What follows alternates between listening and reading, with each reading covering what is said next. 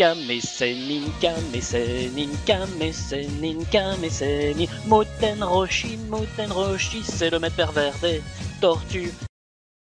Bonjour à tous et bienvenue dans Dragon Ball Cast, votre podcast sur Dragon Ball, épisode 94, comme on dit en Belgique, car je suis toujours avec mon fidèle Shonen Gohan. Euh, bonsoir et vive le 94. Hein. Et oui, et nous recevons ce soir Kaiwai. Un autre belge, salut Un autre Salut belge. à. La Belgique à l'honneur, hein, je me sens en Ouais. minorité. Tu es en minorité, c'est un fait. C'est ça mathématique. La Belgique nous envahit, ça y est. Ça y C'est est. pour ça que tu dis 94, hein, t'as t'as pas osé dire 84 heures. hein. Eh oui, mais non, mais c'est pas, un hommage. J'aime bien 90, tu vois. je, trouve, c'est beau. je trouve ça plus logique. Oui, déjà. Donc euh, là, là, pour ce coup, vous avez raison. hein. Ouais. Et donc, euh, bah, cette fois, on va tra- euh, traiter d'un personnage très, très, très, très, très, très important, je dirais même essentiel à Tout à fait. Dragon Ball. C'est le personnage de Muten Roshi, plus connu sous le nom de Kame Sennin, ou pour les plus vieux d'entre nous, connu sous le sobriquet de Tortue Géniale. Tortue géniale. Eh bien, euh, ça fait euh, un bon moment euh, qu'on essaye d'organiser ce euh, C'est podcast. Ça, c'est clair. Et donc, on est content d'enfin l'enregistrer. Car je, je l'ai pas dit, mais j'ai retrouvé le tweet. Il- Le premier tweet date du 14 avril. Donc, vous voyez, nous sommes actuellement le 10 août. Donc, ça fait beaucoup. Donc, moi, c'est mon perso préféré. hein. C'est pour ça que vous m'avez appelé, vous m'avez téléphoné. En... Ouais, c'est pas vrai, tu mens des mensonges. Ça, en fait. Non, hein. ouais. Donc, euh, ça, on, a, on c'est a un fan de Vegeta, on a un fan de Gohan. C'est ça. Alors, c'est réducteur parce que moi, certes, Vegeta est un de mes préférés, mais par exemple, Kame Sennin ou Piccolo le sont aussi, tu vois. Ouais. C'est aussi pour ça que je suis là, tu vois. C'est très bien. Voilà. c'est très bien. Donc on va, euh, on, ouais, on va aborder euh, sa vie, euh, son œuvre, son œuvre. Son œuvre. sa vie. C'est légende. Nous allons euh, aujourd'hui euh, l'interviewer en exclusivité pour vous. C'est presque Pendant son cours d'aéro- d'aérobic euh, quotidien. Ouais. Bah, je te laisse euh, l'honneur de commencer, du coup. Kame Sennin. Kame Sennin. Vous avez quelque chose à dire avant que je ne me lance dans mes, dans mes, dans mes, dans mes péripéties euh, sur le personnage? Vous l'appelez comment? Kame Sennin, euh, Muten Roshi ou, euh, ou Tortue Géniale quand vous en Eh parlez ben, ça va dépendre. Si je Oui, ça- parlais du combattant de manière sérieuse, etc., euh, du maître, je vais plutôt dire Muten Roshi. Si je parle du personnage de manière générale, et puis surtout les côtés comiques, ben, je vais plutôt dire Kame Sennin, tu vois. Ouais. Et si je, je m'adapte aussi, si je parle à quelqu'un de ma génération, et enfin notamment ceux qui ne connaissent que la VF, je vais dire Tortue Géniale, tu vois. Tortue Géniale, ouais, ouais, ouais. Mais j'aime les trois noms, justement. Donc, euh, Bah, c'est vrai que chez, chez nous, il n'y a qu'un nom, c'est Tortue Géniale. Au Japon, euh, on pourrait presque dire qu'il y a trois noms au personnage. Il, y a- il est présenté d'abord sous, euh, sous le nom de Kame Sennin, le maître des tortues, l'ermite, l'ermite tortue. Et puis plus tard dans l'histoire, euh, il est mentionné comme Muten Roshi. Ça, c'est censé être son nom euh, euh, d'artiste martial lorsque notamment il se présentait au, tournoi d'arts martiaux, au Tenkaichi. Il, était appelé Muten Roshi qui veut dire, qui a une signification, puisque vous savez que Toriyama il aime bien de faire des jeux de mots avec les noms des personnages, et donc ça veut dire, guillemets, ça veut dire vieux maître en arts martiaux au-dessus des, des cieux, donc céleste, donc qui se, Rien que ça, quoi. ouais, voilà. Donc ça reste quand même un, ça reste un titre, ça, ça, ça pourrait être son nom, son vrai nom, mais ça reste aussi un titre. Euh, donc si c'est un titre, vieux maître en arts martiaux, quand il était jeune, euh, ça m'étonnerait qu'il se soit appelé vieux maître en arts martiaux. Donc est-ce que c'est son vrai nom? On ne sait pas, mais en tout cas c'est, euh, comme ça qu'il est présenté. Bah non, à l'époque, c'était jeune maître en arts martiaux, tout simplement. C'était hein. jeune. Tout à fait. Jeune novice. Et euh, Shonen Et puis- Mountain Roshi C'est ça, voilà, Shonen Roshi ou. Shonen Roshi. ouais. Shonen Roshi? Euh, il est aussi, bah, justement, il, il le dit à un moment donné dans un, dans un chapitre euh, qu'il euh, qu'il était appelé par son maître euh, Kame-chan dans sa jeunesse. Donc euh, la, la petite tortue, quoi, si vous voulez. Ah, dans un chapitre, il le dit ça? Euh, il le dit dans, dans un entre deux chapitres, il y a une illustration où on le voit Ah, et, euh, et il dit euh, ouais à l'époque on m'appelait Kame-chan. D'accord, ouais. Ça aurait pu être par exemple Mutaito, euh, son. D'où viendrait, euh, oui, d'où viendrait euh, Ouais. son surnom finalement, euh, son surnom d'ermite. Ouais, ouais, exact. Donc voilà, c'est l'un dans l'autre. on n'en sait rien, mais il est appelé de plusieurs manières différentes. Mais peut-être qu'il avait un vrai nom et un vrai prénom quand il était jeune, mais ça on ne le saura jamais. Bah, il me semblait qu'officiellement c'était euh, ouais, Muten Roshi, tout simplement. Muten Roshi, et que ouais, c'est- ouais. Et que c'est un jeu de mots, effectivement, comme si, comme si nous, no- notre personnage s'appelait euh, Vieux Maître, quoi. Ouais, ouais. ça. Oui, donc euh, voilà pour le nom du personnage, hein, c'était c'était bien d'en parler. Maintenant, euh, où est-ce que euh, Toriyama a pu euh, piocher sa, l'inspiration pour ce personnage? Euh, Tout simplement dans des contes, euh, des contes chinois ou des contes euh, japonais. Euh, où il y, a, un personnage en fait dans un conte japonais euh, du, du 12e siècle, dans des vieilles légendes bouddhistes. qui s'appelait Kume Senin. Donc ça c'est vraiment un personnage qui a été écrit il y a très longtemps. Et c'est évidemment un ermite hein, qui vivait dans les montagnes. Et la, la légende qu'il il volait sur un nuage. Euh, déjà les, personnages, euh, les, maîtres euh, bouddhistes, etc., parfois étaient représentés volant sur des nuages. On voit ça dans des vieilles estampes ou des, vieux, des vieux dessins de l'époque. Et, donc c'est un personnage qui volait et qui, est, tombé sur des, jeunes filles qui étaient en train de laver leur linge à la rivière. Et forcément, bah, il a décidé de descendre de son piédestal et d'en marier une. Donc ça, c'est une, légende qui existe. Euh, et qui d'ailleurs euh, parlait de, de, de, de la manière dont il consommait la jeune fille, si vous voulez. Donc, Ah. C'était déjà quand même Et- un, voilà, un petit conte Et ça, c'est une légende qui est originaire de. Ça, c'est une, c'est une légende japonaise, si je ne m'abuse. Mais il y a également un équivalent en Chine, D'accord. d'autres contes chinois. Et donc, dans, dans certains contes chinois, et ça c'est intéressant par contre, euh, les sénines, donc les, les maîtres, pensaient, donc, dans, dans certaines légendes, ils pensaient que, que faire l'amour avec une jeune vierge leur donnerait accès à, euh, à l'essence vitale de ces jeunes filles. Je vous laisse imaginer euh, ce que peut représenter les- l'essence vitale d'une jeune vierge. Euh, ne pensez pas trop fort d'ailleurs, hein. parce que la police nationale va débarquer. Gardez ça pour vous. Mais donc, euh, et que cette essence vitale de- de- des jeunes vierges leur donnerait euh, euh, l'équivalent d'un élixir d'immortalité, si vous voulez. Donc là, on est quand même très très proche du. Il y a beaucoup la- d'inspiration, effectivement. Effectivement. Donc ça, c'est clairement d'où provient euh, ce type de personnage. C'est clair. On a, on a un équivalent dans Naruto aussi, hein, qui, est, qui est clairement une, euh, une référence à, Avec euh, Jiraiya. Oui, Ouais, avec oui, Jiraiya. clairement. qui est euh, vraiment dans son écriture quasi euh, un copier-coller de, de Kame. C'est une Oui, référence. on, et puis on- on reconnaît tout à fait le, le style. oui, oui. voilà, le personnage est très différent physiquement, mais, mais, mais bon, c'est que c'est un copier-coller. Oui, et, dans euh, les, oui, dans le stéréotype, on va dire, dans le cliché du, du Complètement. maître pervers, c'est vrai que oui, et il puis, se pose bien En quand tout même. cas, les mêmes influences, de toute les, façon. les- les Ouais. mêmes influences. Et puis, de toute façon, Kishimoto, si je ne m'abuse, euh, ne, ne cache pas le, le fait qu'il est, vraiment amoureux de l'œuvre de, de Toriyama. Oui, Euh, c'est donc, c'est- euh, c'est connu qu'il- Il y en a beaucoup des, des, des mangaka, bon, Oui, succès maintenant, qui révèrent euh, Toriyama comme un, comme un dieu. euh. Enfin, font- c'est c'est vraiment une Non, inspiration. oui, a- je, je pense que c'est la vérité. important. Je pense que vraiment, il y en a beaucoup qui, euh, qui le voient. Pour, lui, c'est une des principales aspirations, c'est clair. Si Naruto, euh, enfin si, Ouais. euh, comment dire, Naruto existe parce que Dragon Ball a existé, quoi. Ouais, je, ouais, ouais. je pense aussi.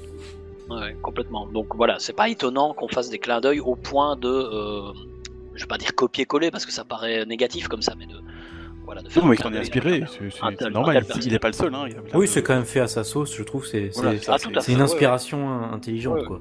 Voilà, ça reste quand même euh, propre à lui-même, mais on voit bien que, Ouais. effectivement, le... Donc c'est vrai que l'archétype du maître pervers, euh, on le retrouve Ouais. dans, dans quelques mangas.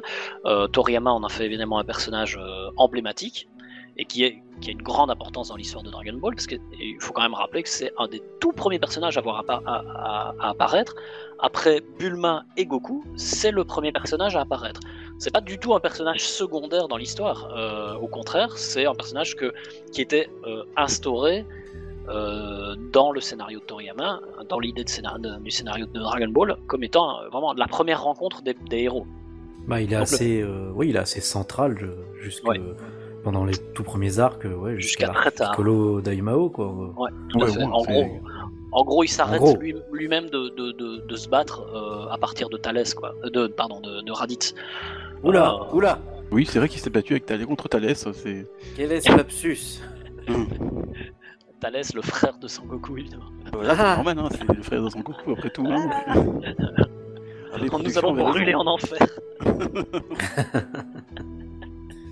Donc, ça, c'est pour les inspirations qui auraient pu. euh, J'ai envie de dire que tu racontes des salades.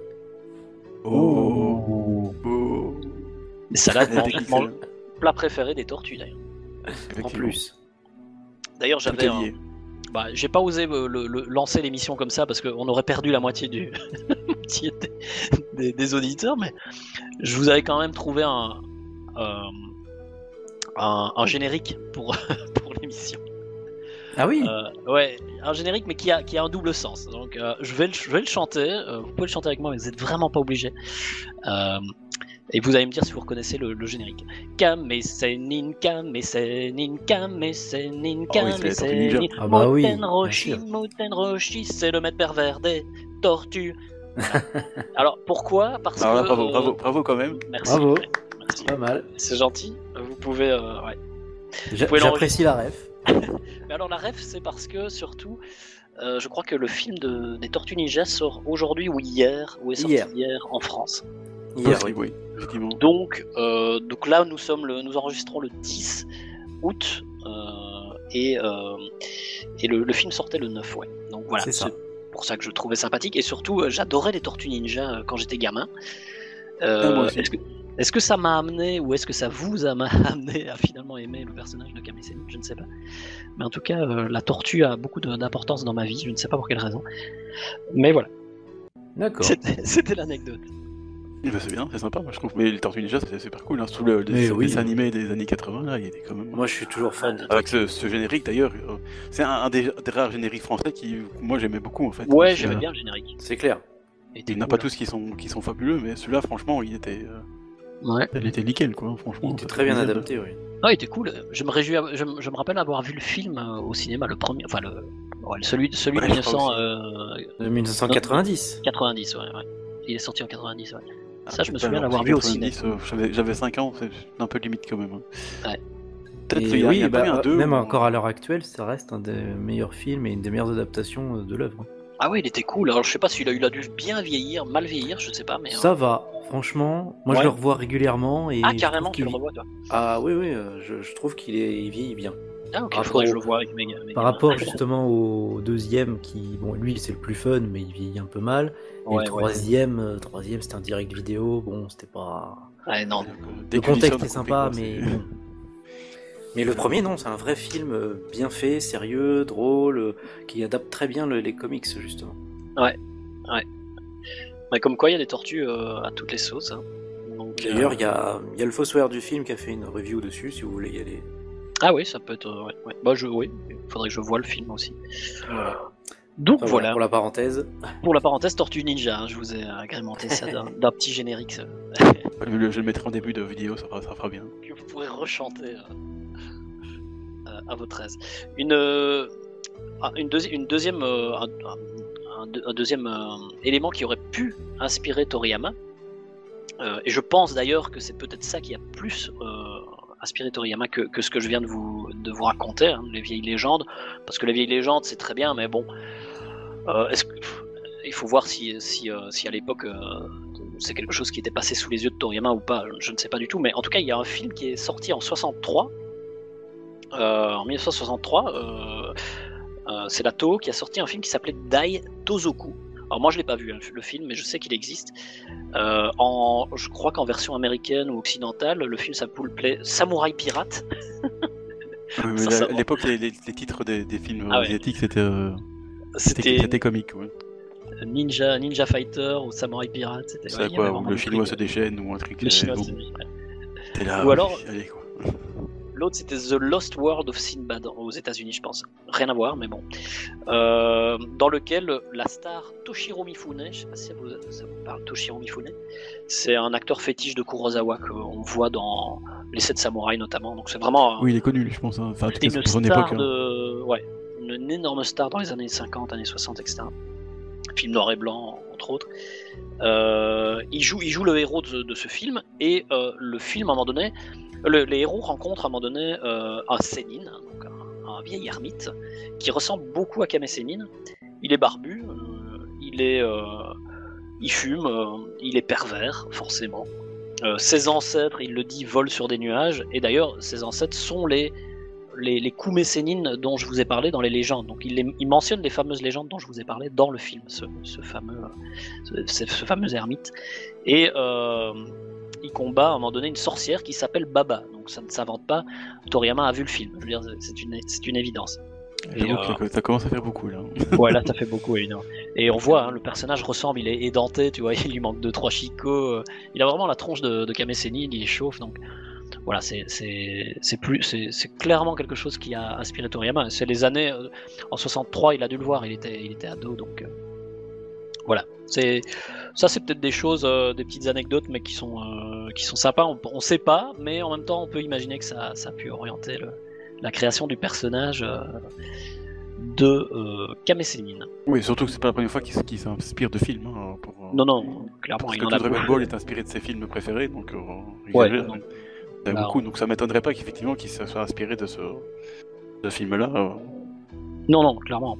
Mais d'ailleurs, ait pris des petits, des, des petits éléments par-ci par-là, ou même des contes, et dit, voilà, il, il raccroche les, les wagons, et il fait un truc. euh, d'ailleurs, l'inspiration de base, les pérégrinations, hein, euh, le roi singe, l'histoire du, du roi singe, pardon, le- la légende du roi singe, on le Sayuki japonais. Sayuki, et euh, dans euh, la légende du roi singe, il y a un Sennin également, euh, si je ne m'abuse, qui s'appelle Suboshi, ou Subo- Subodi, je crois. Euh, et c'est un maître très sérieux, etc. Et Toriyama, évidemment, il aime bien prendre le, le contre-pied de- Oui. de- des personnages, il les parodie complètement. Et donc, il n'est pas étonnant qu'il se soit posé la question, il se soit dit bon, il faut que j'intègre tous les personnages de la légende du roi singe, mais j'ai pas envie de le faire comme tout le monde, donc forcément, je vais euh, les, les écrire différemment. Et donc, ça me, ça me paraît évident qu'il a voulu créer un personnage de vieux maître plutôt que d'en faire un vieux maître euh, sérieux, sévère, etc. Bah, il a, il a été chercher des références ailleurs et il l'a. Bah, c'est ça en fait, il a pris le contre, il a pris le contre-pied du cliché de l'époque. Hein. Parce Exactement. que souvent dans les ce que films, j'allais dire. que ce soit les films ou les légendes euh, bah, qui traitent ouais, des arts martiaux, ce genre de choses, le vieux maître il est plutôt euh, Ah bah il faut pas le faire sage, chier. sérieux, euh, ouais, ouais, ouais. respectueux, respecté aussi. Exactement.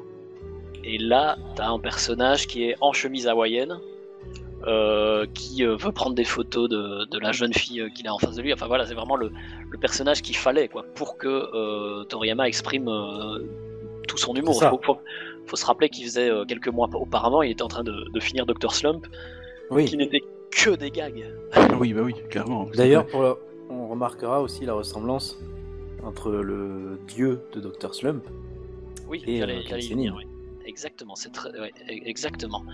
Euh, donc, je ne sais pas si vous avez euh, lu euh, tous Dr. Slump, vous, auditeurs, mais dans Dr. Slump, comme tu le dis très bien, Koussa, eh bien, il y a le dieu de la Terre, le, il l'appelle Kami, Oui.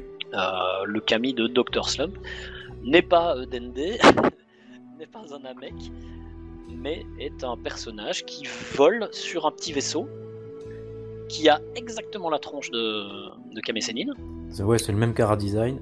Il a Ouais. juste, euh, si je me souviens, il a une étoile sur le une front, étoile sur le front. Ouais, Oui, une étoile ça. sur le front, pour donner un petit côté céleste, j'imagine. Il, a... apparaît dans pas mal d'histoires, je croyais qu'il apparaissait dans un chapitre, mais en fait, il apparaît dans, il apparaît plusieurs fois, oui. plusieurs chapitres. Il est aussi exploité dans la série animée un petit peu plus, donc il a vraiment des, des passages euh, réguliers. Et il est très drôle parce que à la fois il joue son rôle de, de dieu quand même. Il, se- bon, voilà, il faut, faut garder un certain standing. À côté de ça, euh, il, est, il est un peu bébête. Il est, euh, il- je- si je ne m'abuse, et tu, me corrigeras, mais il me semble qu'il est un peu pervers aussi. Bah, il me semble, oui, que c'est presque pas, c'est pas un copier-coller, mais on, ça fait presque prototype, tu vois. Oui, c'est clairement un prototype, ouais. Tout à fait. Ça. Donc c'est intéressant. Pour C'est ceux comme ça qui que je pas l'ai ressenti, euh, ouais, en tout cas. Ouais, ouais, moi aussi, hein, t'as raison. Ceux qui n'ont pas lu Dr. Slump, je leur conseille, bah, je ne saurais pas vous donner les, nu- les numéros des chapitres, euh, je les ai pas notés, mais voilà. c'est euh, important ça, mais. Oui, parce que ça apparaît plusieurs fois tout au long du manga, donc euh, bon. De toute façon, euh, lisez tout Dr. Slump. Mais lisez Dr Slump de toute façon. Voilà. Lisez Dr Slump. Ah, si tu Euh, fais vraiment euh, le, le du, du pur Toriyama 100% jus, euh, c'est clair ça. que Dr. Slump, c'est- tu fais pas mieux, je pense. hein. Ouais, ouais. On le répétera jamais assez, mais avant Dragon Ball, de- de- avant qu'il commence le premier chapitre de Dragon Ball, Toriyama était une célébrité et il était riche. Euh, et Déjà, c'était oui. pas pour et c'était pas pour Dragon Ball. Donc, C'est Voilà. ça. donc Dr Slump, on le lira jamais assez, ça c'est sûr. Mais c'est un humour qu'on a retrouvé dans les débuts clairement de euh, Dragon Ball et notamment avec euh, avec Kame Sennin qui est Oui, typiquement clairement, un oui. là, il- euh, voilà. Toriyama a pas abandonné complètement son, son humour, et c'est ce qui fait son. Ça y est. C'est ce qui fait Toriyama, quoi. C'est Toriyama, son C'est ce qui humour, fait sa c'est- patte, c'est- oui. C'est un peu dommage, quoi. Ouais, ouais, bien sûr. Non, on oublie C'est trop vite. important, quoi. euh, les fans, les fans de Broly euh, de Z oublient trop vite que, Toriyama c'est avant tout de l'humour et, euh, et, et beaucoup de légèreté, beaucoup, beaucoup de légèreté et de second degré quoi. C'est Ah oui, c'est parce que lui, Ouais. il a transformé son manga en quelque chose de plus sérieux, c'est vrai, à partir de, Ouais. de l'art Piccolo Daimao, que ça veut pas dire qu'il son Non. c'est pas- c'est c'est plus son kiff. Hein. non non, c'est tout le reste, tout le reste euh, de son œuvre n'est que euh, rigolade et second degré cla- clairement. Donc euh, Oui, oui, Et. Kamiseni fait clairement, fait clairement partie. Il est, là, il est là pour apprendre aux héros les arts martiaux, mais aussi à, à Ah faire ouais. des gags, hein, parce que. Mais ouais, ouais, ouais. qu'est-ce qu'on se marre à chaque fois qu'il débarque quoi. C'est c'est formidable. Et en plus, il y a, il y a le, je sais pas si on, pourra en parler, mais il y a le petit duo entre guillemets Kame Sennin et Umigame qui. C'est Umigame, Oui. ça, ça fait un peu Oui. le maître, euh, enfin, c'est pas vraiment le maître, mais ça fait partie, la partie un peu sérieuse de, Kame Sennin, tu vois, parce que. Oui, c'est est un, peu, euh, c'est un peu son Jiminy Cricket en fait. ça, Ouais. voilà, il est un peu sérieux, tu vois, si, chaque fois il dit à Kame Sennin, oh, vous avez pas honte, maître, euh, franchement.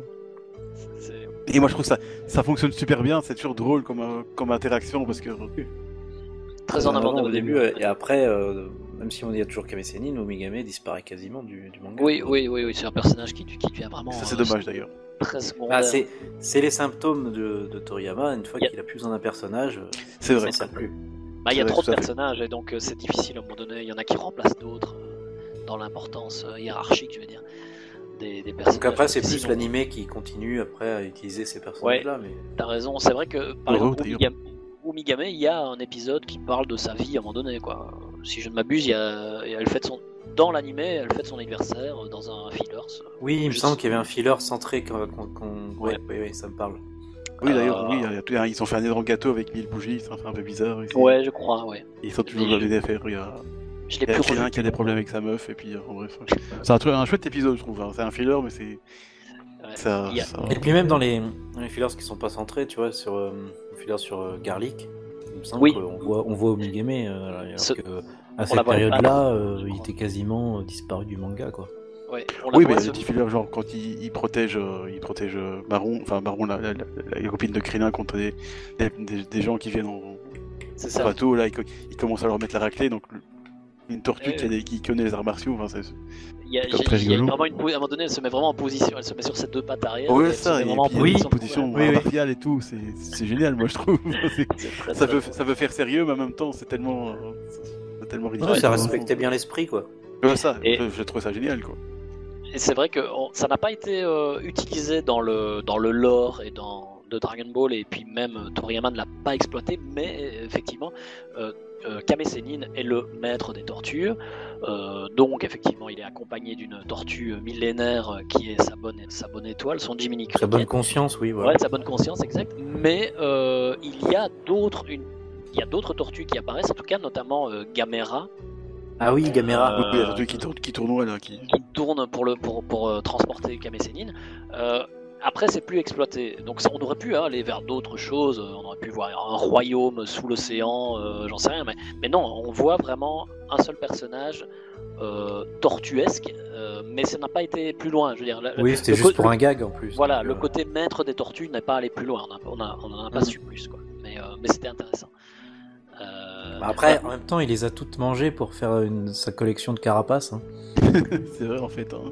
on voit ça dans, la- dans le manga, je crois. hein, euh, qui, qui- Oui, ouais, tu sais, quand il- carapaces, hein. Ouais, ouais, ouais. Dans son dressing, voilà. Alors, quelle carapace vais-je mettre? C'est quand il attend euh, lunch. Oui, exact. Oui, ça, c'est... En plus, il y a faire cartes de couleurs, ça, c'est... C'est énorme. Mais tous les gags avec euh, c'est quand même fameux, quoi. Oui. C'est pour ça qu'on voit pas beaucoup de tortues dans Dragon Ball. En fait, c'est Kami les a tous tués pour faire ses, ses, son, Oui, il y en a son plus. dressing, quoi. C'est, c'est honteux. Pour, pour les influences de euh, qui a pu inspirer donc euh, Toriyama pour, pour le personnage, je pense que on a fait le tour. Si vous avez d'autres anecdotes, mais Voilà, je pense que là, on est. Non, là, tu m'as même plutôt appris des choses parce que je Ok. connaissais pas toutes ces influences. J'avoue, moi je connaissais bien. très peu, donc. euh, Oui, bah, Avec c'est ce que plaisir. j'ai réussi à grappiller euh, par-ci par-là, mais voilà, il y a peut-être d'autres choses, mais je pense que là on a fait le tour. Maintenant, ce que je vous propose, c'est qu'on on fasse un rapide. euh, comme c'est quand même le personnage le plus vieux, euh, Toriyama- euh, Kame Sennin, le plus vieux de, de- des personnages importants de la Z-Team, euh, on va peut-être faire Bah, un. de loin, oui. Oui, de loin. Donc il a. il- à l'époque de, de, de Dragon euh, Ball Euh, Super. pardon, non, attends, attôt Mais il y a euh, Ba- Baba, Matumana, il est Matumana, il est, Ah, il est- oui, il est- oui. il est plus vieux. Oui, tu Ah, vois, as il n'y a pas vraiment un personnage principal. T'as Baba. Mister Popo. T'as Mister Mais- Popo, Mais Baba en tout cas, et dans les, dans les humains, on va dire, Voilà. il y a quand même Baba qui est, qui est plus vieille que lui. Quoi. qui est plus vieille que lui, et euh, Ouais, il y j'ai a si également. c'était sa grande sœur ou sa petite sœur. je- J'étais en Sa train de me parce que. C'est sa grande sœur, voilà. Ouais. Sinon, Et il y a- De mémoire, de mémoire, lui, il est dans les 300 et elle dans les 500, un truc comme ça. Ça, c'est ce qui est effectivement noté. Ben, on va, on va, je, vais, je vous propose de, de juste vous, vous parler de- du tout début, Oui. et puis après, on va, on va rebondir directement sur ce que, ce que tu viens de dire. Comme ça, il y aura des choses à dire là-dessus. Donc, euh, Dragon Ball, donc vraiment le manga, débute en, en 749. Là, je vous le dis ça pour que, pour que les auditeurs se euh, se visualisent un petit peu la timeline, parce Ouais. que tout, tout le monde n'a pas une idée euh, globale de la timeline de Dragon Ball. Euh, moi, avant de l'avoir étudié pour euh, les besoins d'un projet, je n'ai pas, je les connaissais pas par cœur. hein. Les- les- bon, tout le monde n'est pas wiki, wiki Dragon Ball ou tout le monde n'est pas Dragon Ball Ultimate à connaître toutes les dates par cœur. Donc, pour vous, vous- voilà, vous donner une idée, le Dragon Ball commence en 749, donc 750, euh, et se termine 35 ans plus tard, en 784. Euh, vers 784, donc la fin de Dragon Ball, euh, Tortue Géniale, donc Kame a plus ou moins 350 ans. Il vient d'avoir 350 ans. Donc voilà, c'est un personnage qui est, qui est vieux, très vieux, et qui a connu la Terre avant que les Dragon Ball n'apparaissent. Donc ça, c'est assez important de le dire quand même. Quand il est né, les Dragon Ball n'étaient pas encore sur Terre. Ça, c'est euh, mathématique, c'est noté dans, les, dans toutes les, les- les infos qu'on peut avoir, dans les guides, dans les, quand on lit le manga, etc., qu'on fait un peu la synthèse. C'est c'est ce que ça donne. Quoi. Donc, première date que moi j'ai notée, c'est moins 237. Moins 237, c'est la naissance d'Umigame. On voit va dans ça. Ah oui, c'est euh, une, tor- une tortue de mer naît, elle va apprendre ah le oui parce langage qu'elle est millénaire, c'est vrai. et oui. vivre 1000 ans. Ça, c'est ce qui est dit euh, dans le dans l'animé. Donc, c'est pas dit dans le manga, c'est dit effectivement dans l'épisode 100 117. Ouais. Oui, là où elle fait son, elle fête son anniversaire, effectivement, elle fête ses bilans. effectivement. Voilà, exact. Donc, c'est pas dit dans le manga, mais elle est censée avoir plus de 1000 ans. Donc, elle, En tout cas, elle vieille, date. ça c'est sûr. Elle date la vieille. La, la, la, la date suivante, donc je vous passe hein, tout ce que tout ce qui n'a pas vraiment rapport avec euh, euh, en tout cas de Oui. loin. C'est la Mister Popo, Karine, euh, tous ces gens qui sont venus dans le panthéon euh, terrestre hein, de, de, de Dragon Ball. Mais bon, ça, ils sont plus vieux, mais on va pas les- on va pas en parler. La deuxième date, c'est ce que tu viens de dire, c'est c'est ce qui est noté en fait dans le dans le grand dictionnaire de Dragon Ball. C'est le premier que- Daisenshu. Ouais, exact. C'est que Baba, euh, Uranai Baba, euh, commence cette divination, c'est noté, hein, commence cette divination à l'âge 250. Ah oui, oui, Donc- je me souviens de ça. Voilà. Maintenant, c'est- pas dit, c'est dit nulle part d'autre. Donc, euh, elle pourrait très bien avoir, c'est sa grande sœur, mais elle pourrait avoir trois ans de plus que lui. Hein. Ça, je veux dire, on n'en sait rien en vrai. Mais c'est ce qui est noté effectivement dans le dans, dans le grand dictionnaire. Est-ce qu'on prend le grand dictionnaire euh, comme étant euh, une une science exacte? Ça, c'est chacun qui le qui, euh, Ouais, qui ça dépend fait- pourquoi, parce que parfois il y a des, il y a des, il y y a des Il des choses qui sont très que- extrapolées. Hein. ouais. Mais bon, c'est plus officiel que sorti de, de nulle part, donc bon, Oui, bien sûr. euh, en l'absence d'informations, On peut garder ça comme. euh, ouais. Donc, comme une indication Ouais. intéressante. Parce que dans l'épisode 70 de Dragon Ball, euh, 70, hein, donc, euh, il dit que sa sœur, donc Kame Sennin, dit que sa sœur fait des divinations depuis 500 ans. Donc dans le dans l'animé, il le dit aussi, hein, que les, ça fait un moment qu'elle fait ses divinations. Mais alors, la question que moi je me suis posée, c'est, ok, si c'est si c'est la vérité, d'accord, mais les parents, ils ont eu un enfant. euh, quand ils avaient 20 balais, et puis ils ont eu un enfant quand ils ont eu 520 ans, tu voyez ce que je veux dire? Oui. Si c'est sa sœur, qui sont les parents dans la- derrière dans la- l'histoire Dans la famille, euh, ils, ils vivent vieux. hein. Oui, C'est vrai que c'est vrai que dans le manga, il dit juste que sa grande sœur, il n'y a pas l'écart d'âge. Oui. voilà, donc c'est très particulier quand même. Ouais. Euh, si moi je te dis ma soeur, elle a. Ouais, ma soeur ça va, elle est un peu plus vieille que moi, elle a 500 ans de plus que moi. oui, mais ok, mais tes parents ils foutent quoi de leur vie quoi? C'est clair. Ouais. Ouais, Donc voilà, c'est très particulier. C'est la question que moi je me suis posée, mais voilà, on va garder ça comme, euh, comme étant une, une possibilité. Oui, c'est pour ça que parfois, quand genre de, de trucs un peu bizarres, c'est vrai qu'on se dit, bon, avec, euh, vraiment, tu peux prendre ça comme, euh, Ouais, comme argent ouais. comptant, comme on dit. euh, ça Après- dépend un peu la- de l'information, quoi. Voilà, moi je me suis beaucoup intéressé à la vie de, de Tortue Géniale parce que j'ai écrit un- une fanfic, on va dire, sur le sujet. Mais donc, effectivement, tout ça, je les ai, notés et je me suis vraiment posé des questions autour. C'est pour ça que j'extrapole un peu sur des détails dont on se fout un peu. Mais, euh, c'est intéressant de les, relever parce que c'est des choses auxquelles on ne pense pas systématiquement. Donc, c'est marrant. Euh, en 261, euh, il y, a, Katats, donc, qui est un, un qui envoie son fils sur Terre son fils qui va devenir évidemment euh, le dieu de la Terre. Donc ça c'est en 261. Euh, 30 ou 40 ans plus tard, le, fils de Katz arrive sur Terre. Donc Tortue Géniale n'est pas encore euh, né quand le futur dieu de la Terre, le Namek, euh, fils de Katats, débarque sur Terre. Euh, ensuite, on a la, naissance de Roshi, hein, Roshi, qui est euh, 430. Donc en 430, il est né. Ça, encore une fois, c'est un détail précis qui apparaît dans le dans le dans, le- dans le comment le dictionnaire de Dragon Ball. Oui. Oui, il y a beaucoup de dates, là. C'est- Voilà, c'est des dates qui essayent Ouais, de. dans, la, bah, dans la partie chronologie, quoi. Ouais, Oui, c'est intéressant parce que ça va vraiment chercher. C'est c'est plus ou moins logique hein, dans ce qu'ils font. euh, Ils essayent vraiment de raccrocher des, des petits détails qu'on entend à droite à gauche dans l'animé, dans le manga, etc. Et ça donne quand même plus ou moins une vision globale. Un an plus tard, euh, le fils de Katats, donc le, le fameux euh, Namek qui est arrivé sur Terre, euh, visite l'ancien Kami pour devenir son successeur. Donc ça, c'est quelque chose qui est aussi euh, dit dans le Daisenshu 7, donc le, le- le guide, hein, le, le dictionnaire. Oui, d'ailleurs, je me suis toujours dit, euh, n'empêche, le gars, il vient d'arriver, hop, il rencontre Dieu, il veut lui succéder. Bah, il est plutôt pas mal, hein. C'est un il vieil. a fallu du temps, hein, je viens d'arriver. euh, Non, non, il lui a fallu du temps, hein, parce qu'il est arrivé sur Terre en 261, en 261 et c'est seulement euh, en 431, donc 250 ans plus tard, qu'il... Ah non, euh, c'était 250 ans plus tard, ok. Ouais, donc en fait, il a visité euh, l'entièreté de la Terre, il le dit, hein, je crois, dans, les, dans le chapitre euh, 164. Ouais, il a pas mal voyagé. ouais. Il a voyagé, et c'est même d'ailleurs au contact des humains qu'il a une partie de lui, Oui, une petite partie de lui qui est devenue noire, euh, qui a euh, produit plus tard Piccolo Daimao.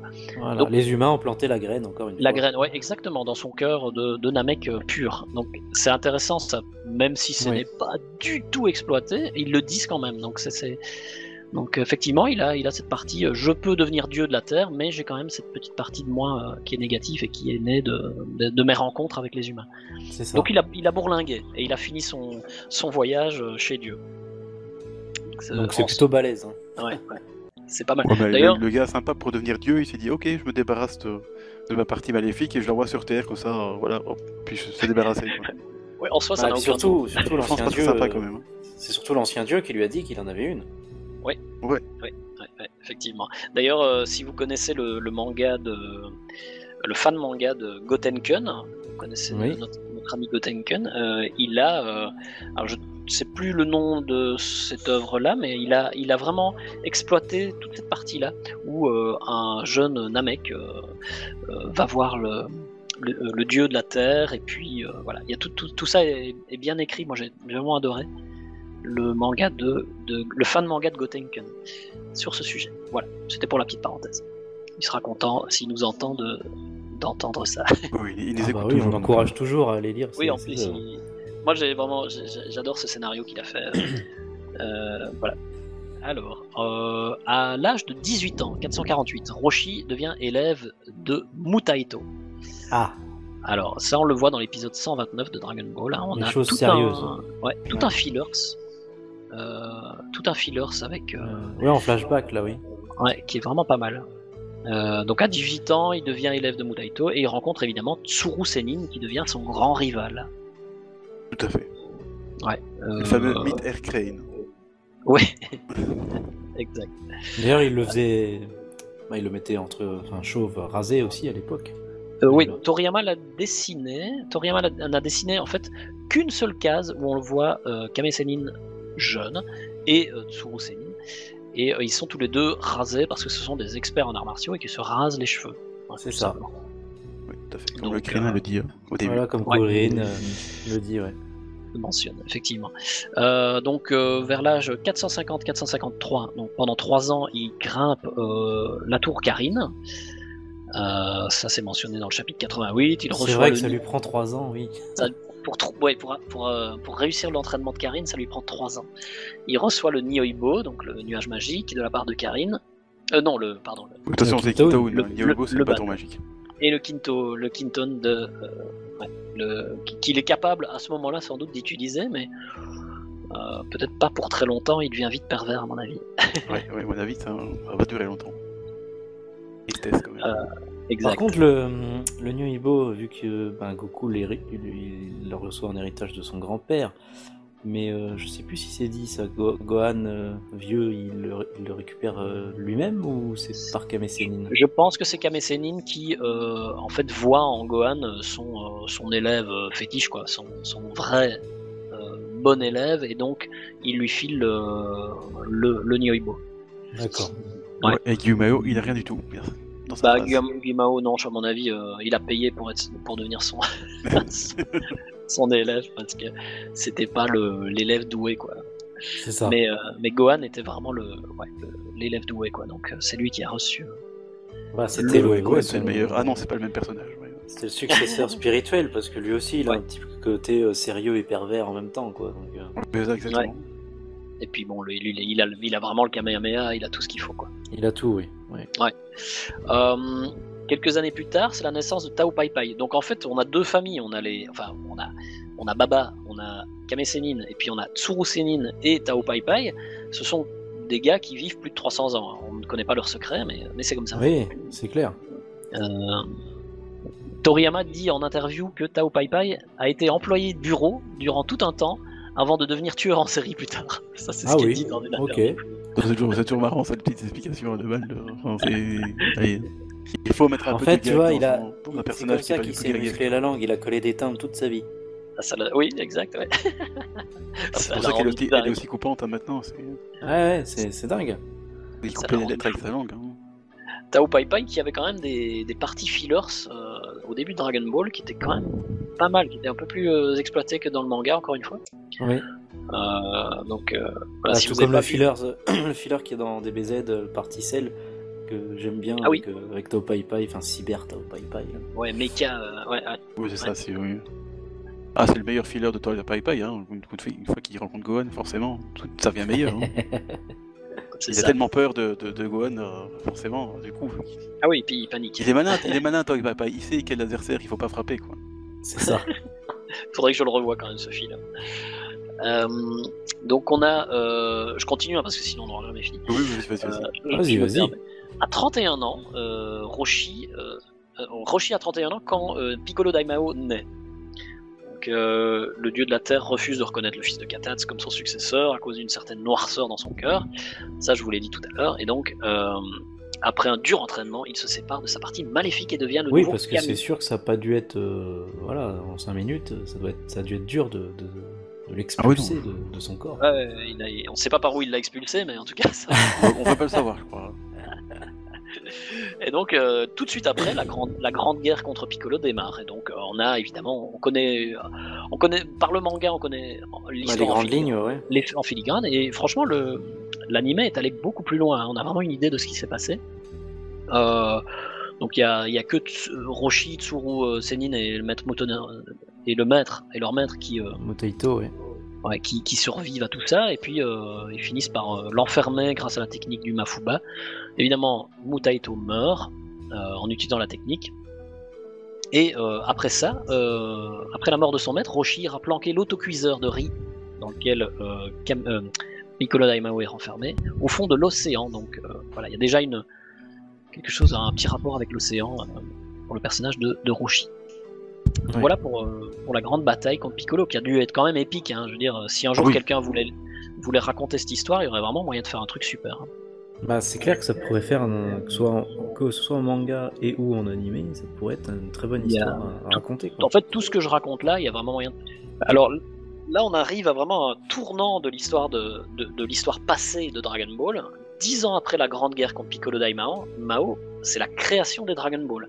Donc le Kami qui est en place, qui est un, qui est un, un Namek, se souvient euh, que en fait, euh, il a le pouvoir de donner vie à une statue qui va devenir un dragon, qui va devenir Shenron, et euh, de créer des Dragon Ball qui pourront euh, servir à, aux, aux humains, qui les réunissent à je- souhaiter. Enfin, oui. Si je crois me souvenir que c'était en, en- une espèce de récompense justement pour avoir vaincu Piccolo Daimao, non?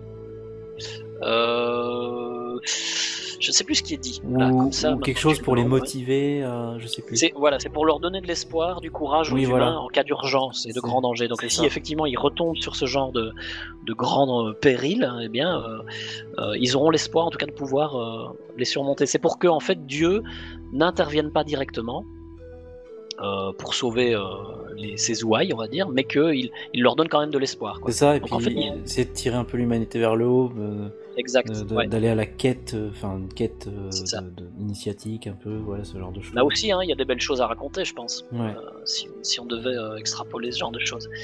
Donc voilà, il s'agit tout simplement de la date de naissance de Shenron en 470. Et Roshi a 40 ans déjà à cette époque-là.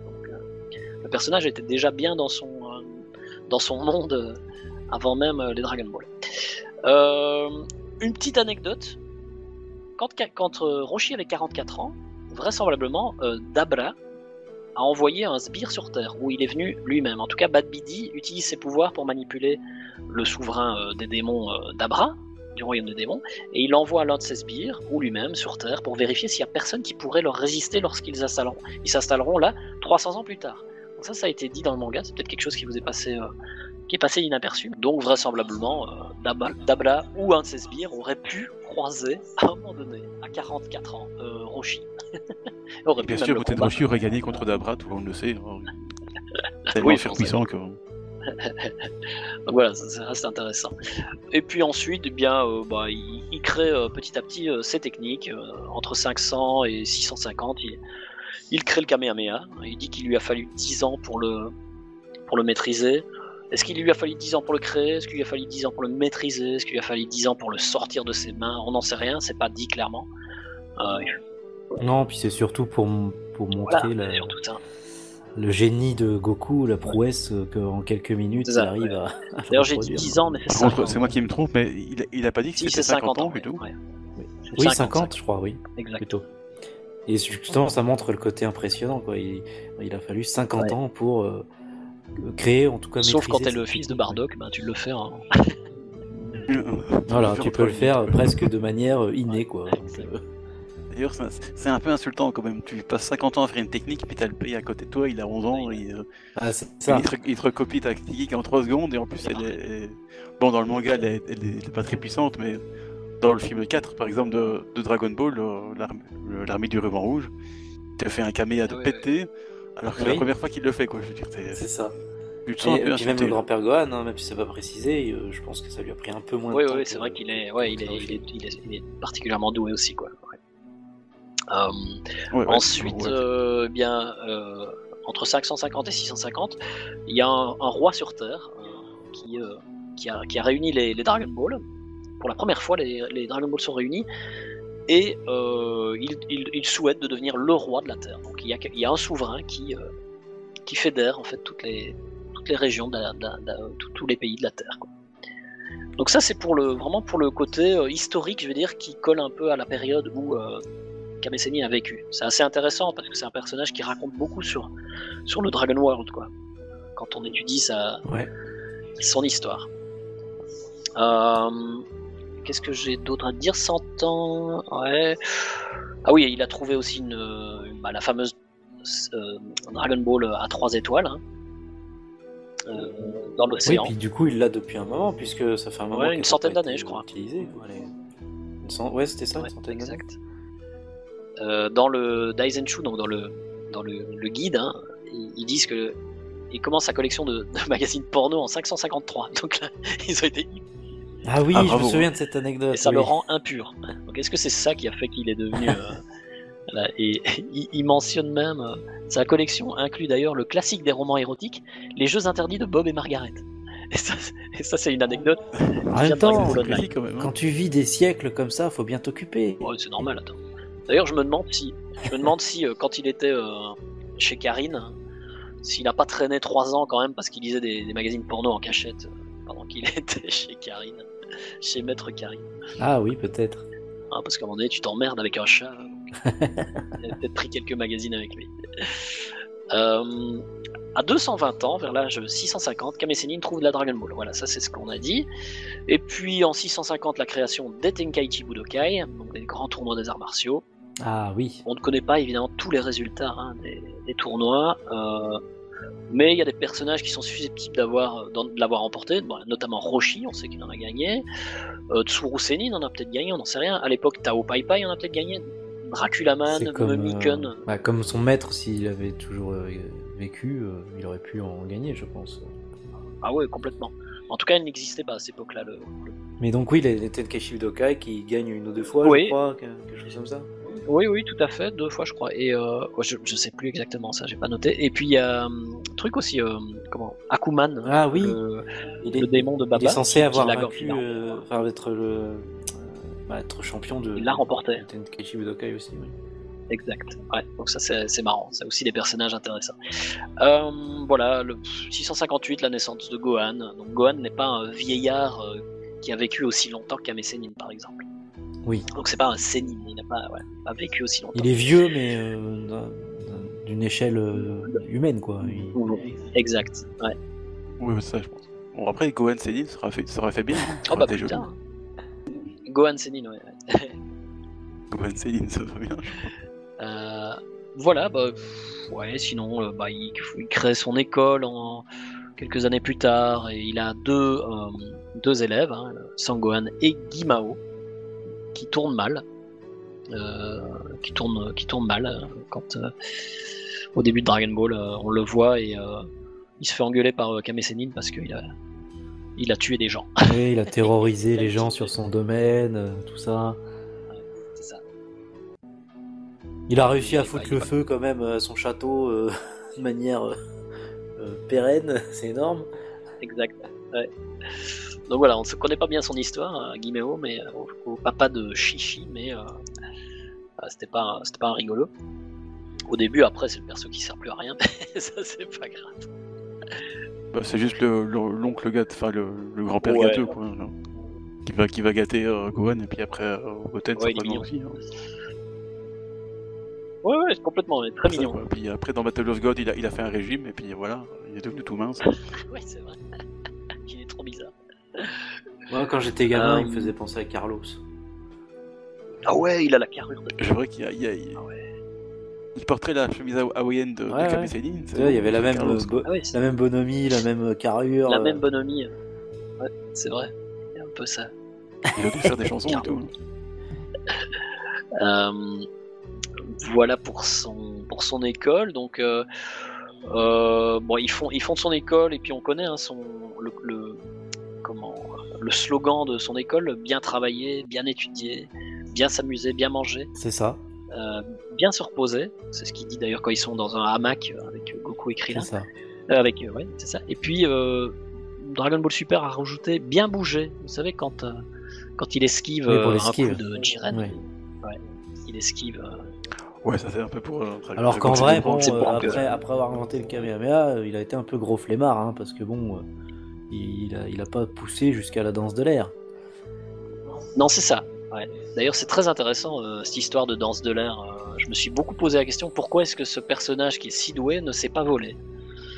Euh, Alors évidemment, bon, c'est tout simplement parce que Toriyama, quand il l'a créé, euh, Il n'avait pas encore des à ça, personnages qui voilà. volaient. Oui. Voilà, les personnages commencent vraiment à voler. Goku, il vole tard, hein, quand on y pense bien. Il vole vraiment à l'époque de Dragon Ball, Ah oui, très tard. de, presque de Dragon Ball Z, quoi. Bah, juste avant, oui, contre Juste Piccolo. avant. Quoi. Ouais, ouais, ouais. Ouais, c'est ça. Euh, donc, Ah, Après, c'était une- apparemment une spécificité du, de l'école, justement, du, Ah oui. du corbeau génial. oui, mais voilà, c'est ça, c'est ça qui est intéressant parce que Et euh, donc, forcément, bon, il a pris, il a appris de, de Dieu, mais Mhm. Chez les humains, apparemment, c'était pas une C'était pas une spécificité de, de. C'est ça, donc c'est intéressant ça. Parce que euh, voilà, on peut quand même imaginer que quand, quand Krillin l'apprend très facilement, euh, Euh, euh, Chaoz, etc., euh, on peut se poser la question de dire pourquoi est-ce que Kame Sennin n'est pas capable de le faire. Bah, je te euh, dis, la flemme. la flemme, ouais, ouais, ouais, un petit flemmard. ouais. Parce qu'honnêtement, je pense que s'il l'apprenait, je pense qu'il Oui, il pourrait Il se donner les moyens. Et si même pour par plus tard, ça, il- Videl il pourrait se donner les moyens de le que faire, oui, mais c'est juste que c'est une tortue et il vole pas quoi. C'est ça, exactement. C'est ce que je me suis dit. je- il- il- à mon avis, il y a effectivement la tortue. Donc, parce que, dans- encore une fois, hein, dans les légendes japonaises, etc., la tortue et la grue sont deux, perso- deux, deux animaux qui ont une légende en commun. Donc, il y a toute une histoire, je sais pas si vous la connaissez, mais avec une, une tortue qui aide la, la grue, et puis la grue ensuite aide la tortue. En plein montage de cette vidéo, je me permets d'interrompre Kaiwai pour un intermède culturel et ainsi étayer ce qu'il raconte sur la légende de la grue et de la tortue. Euh, lors d'une inondation ayant tout noyé, la grue, désormais sans endroit où se poser pour se reposer, allait donc mourir de fatigue. Une tortue proposa alors à la grue de se reposer sur son dos le temps que la décrue arrive, lui sauvant ainsi la vie. Quelques temps plus tard, lors d'une sécheresse exceptionnelle, dans la même zone, la tortue se desséchait et elle leur donc mourir du fait de cette privation d'eau. La grue proposa alors à la tortue de l'aider. La grue souleva alors la tortue et l'emmena à travers les airs jusqu'à une autre région où la sécheresse ne sévissait pas, lui sauvant ainsi la vie à son tour. Donc voilà, si euh, le sens de cette histoire porte avant tout sur la complémentarité des talents, euh, sur la nécessité de coopérer avec les autres et sur les vertus de l'entraide, elle montre également l'association de deux éléments contraires mais complémentaires.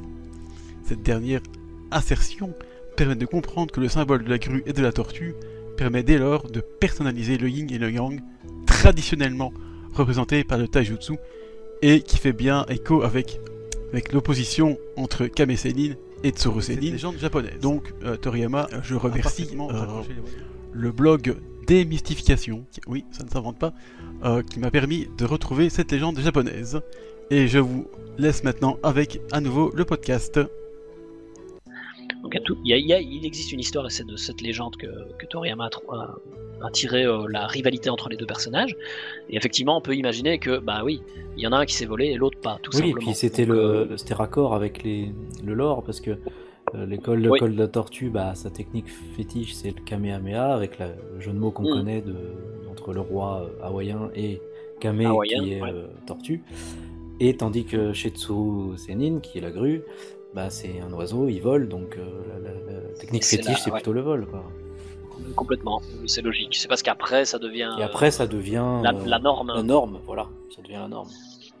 Ouais, exact. Donc euh, voilà, c'était c'était intéressant de se poser la Et question. ça montrait la, la- la puissance des persos aussi dans, ces- dans, ces- dans cette époque-là. Parce qu'on voit Piccolo Voilà. Daimao qui, qui maîtrise le vol euh, pareil à la perfection. euh, alors les jusqu'ici- extraterrestres globalement. voilà, alors que euh, jusqu'ici on avait euh, bah, genre trois persos qui volaient, euh, c'était euh, c'était déjà le bout du monde quoi. Donc, euh, c'était vraiment une après technique ça, particulière. ça montre que c'est la norme, notamment chez les méchants. Donc, Ouais. euh, oui. Donc voilà pour la, bon, la chronologie. Après, on rentre dans l'histoire. Ça, c'était tout ce qui se passait avant Dragon Ball. Oui. Évidemment, euh, l'histoire de Dragon Ball. On a Voilà, je pas vous, on, on va pas la, on va pas la. On va pas la redétailler, La dire. on la connaît. Mais si en tout cas on fait un résumé de tous les combats de, de Kame Sennin, en fait, il intervient énormément. Euh, Il y a vraiment beaucoup de chapitres Oui. euh, où on le voit combattre. hein. On le voit combattre en euh, Jackie Chun. Mhm. Et là, on a vraiment des, des- de nombreux combats Très beau combat. relativement longs. Ouais, ils sont géniaux. Pareil, en animé, ils sont formidables. Euh, son combat, il y a un joli combat contre l'armée du ruban rouge qui vient carrément l'emmerder euh, sur son Ah, île. exact. Oui, il défend son île. Ah oui, oui, je me souviens de ça. Ouais. Et là, on voit vraiment la support. C'est bien parce que là, on continue à comprendre la supériorité du personnage hein, qui, face à des soldats, euh, les explose, euh, mais avec les mains dans les poches. ça. Euh, donc ça, ça donne quand même, ça continue à donner vraiment une, une impression que le personnage est, est au-dessus. Et puis euh, le dernier combat du personnage dans le manga, si je ne m'abuse, bah, c'est forcément euh, celui contre Piccolo Daimao, où euh, là il est hyper badass quoi. C'est vraiment la quintessence du personnage. euh, Là, il a, il Il a décide de- paroxysme de, de Muten Roshi sérieux, quoi. C'est...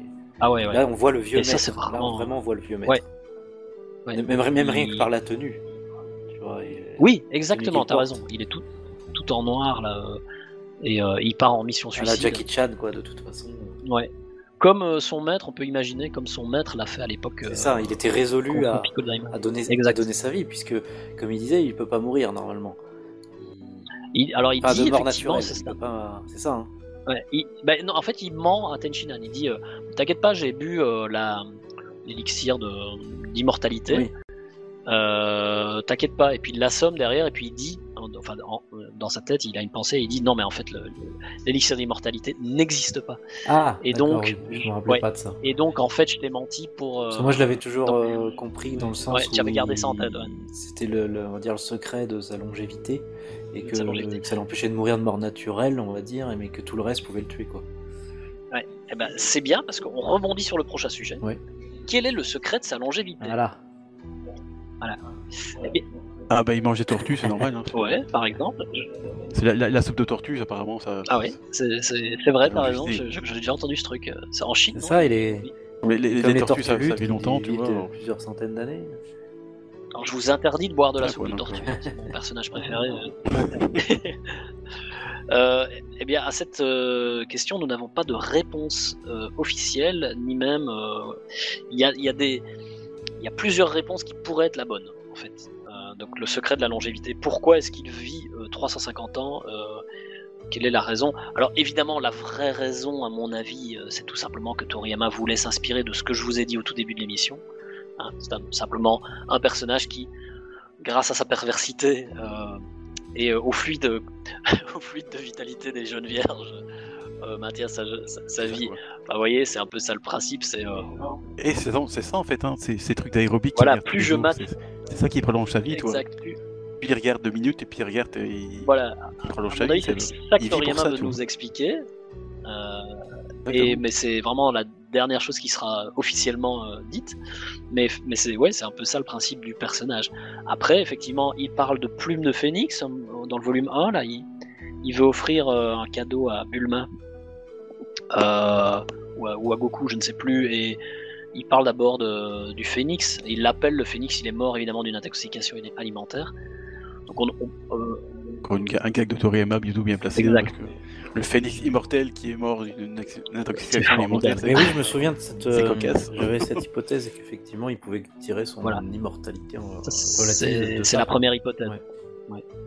Exact, c'est la première hypothèse qui vient à l'esprit. Donc oui, on peut s'arrêter là. hein. On peut se dire, bah c'est ça en fait. Mais est-ce qu'il est immortel? On n'en sait rien. On, se dit juste qu'il est, vit longtemps. Donc on ne sait pas. Euh, plume de phénix, ça forcément. Euh, ensuite, cette fameuse eau de jouvence qu'il mentionne à euh, elle a peut-être existé. euh, peut-être que c'est, elle ne elle ne le rend pas invincible, mais elle le rend peut-être plus, lui donne une meilleure longévité. Je n'en sais rien. On n'en sait, n'en sait rien. Et alors dans Dragon Ball Super, il y a un épisode peu pour Axe encore une fois, c'est un épisode euh, fillers où euh, Goku et Krillin euh, s'entraînent entre eux avant le tournoi du pouvoir et euh, ils vont voir leur vieux maître pour leur dire bah tiens euh, Akame Sennin il leur demande si s'il n'a pas encore un enseignement ou quelque chose comme ça. Akame Sennin leur, leur dit bah euh, et notamment à Krillin euh, allez sur euh, cette petite île là et euh, ramenez-moi euh, je ne sais plus comment ça s'appelle ah oui les l'herbe du paradis c'est comme ça que c'est traduit en français. Je sais pas si vous voyez cet, cet épisode. Ils vont sur une petite île, dans une grotte non, et rien. en fait, dans cette grotte, ils tombent sur les euh, des illusions qui, euh, qui leur montrent les anciens, leurs anciens ennemis. Et donc, Krillin doit battre à nouveau Nappa, euh, il tombe sur Raditz, euh, il tombe sur, euh, je sais plus, Cell, etc. Et c'est des illusions. Ah ouais, en fait, doivent se- il subit les flashbacks du dans leur Vietnam, tête. quoi. Ouais, exact. Exactement, c'est le flashback du, du Vietnam. Et il est- ils sont censés ramener une, une herbe. Ils la ramènent à, à. Et à la toute fin de l'épisode. Il y a deux épisodes en plus. hein, donc à toute fin du deuxième épisode, il bouffe une feuille et il dit Ah bah, je suis reparti pour euh, 1000 ans ou 100 ans de vie. Donc en ah fait, oui, c'est vrai dans- qu'ils ont exploité ça, oui. oui. voilà, exact. Donc, ils ont cherché. Mais bon, moi, encore une fois, euh, dans, dans les épisodes fillers de Dragon Ball Super, c'est quand même écrit par des lambda. euh, Oui, non mais oui, ça c'est tout à des- fait, des- voilà, c'est tout à fait hors canon, hein, de toute façon. voilà, on est d'accord. C'est donc c'est c'est une autre possibilité. Donc voilà, voilà les trois possibilités de sa longévité. Euh, après, chacun euh, se fera euh, l'idée. Donc j'en j'en ai donné trois, mais à mon avis là, c'est la quatrième, la vraie, c'est que euh, en, en matant des gonzesses, euh, il vit plus longtemps. Alors ça, C'est pas un très beau jeunesse, message que vous envoyez à la jeunesse. Ah, mais non, mais il n'y a plus de jeunesse, mon, monsieur. Oui, mais Kamesini, il n'est pas, il est pas là pour donner un, un beau message à la jeunesse, il est là pour dire voilà, Non, non, mais c'est un, Ouais. c'est un- re- matez l'aérobic c'est et, un message qu'il faut mieux. envoyer à la vieillesse. Oui, exactement. Il y a encore, euh, vous pouvez encore mater, ça vous fera du bien. Voilà. ça vous, ça vous rendra, en fait, ça vous rendra votre jeunesse, c'est ça. Ouais, moi je fais ça tous les jours Exactement. pour me rendre ma jeunesse et je, je- ça- je le vis bien C'est ta femme qui doit être contente.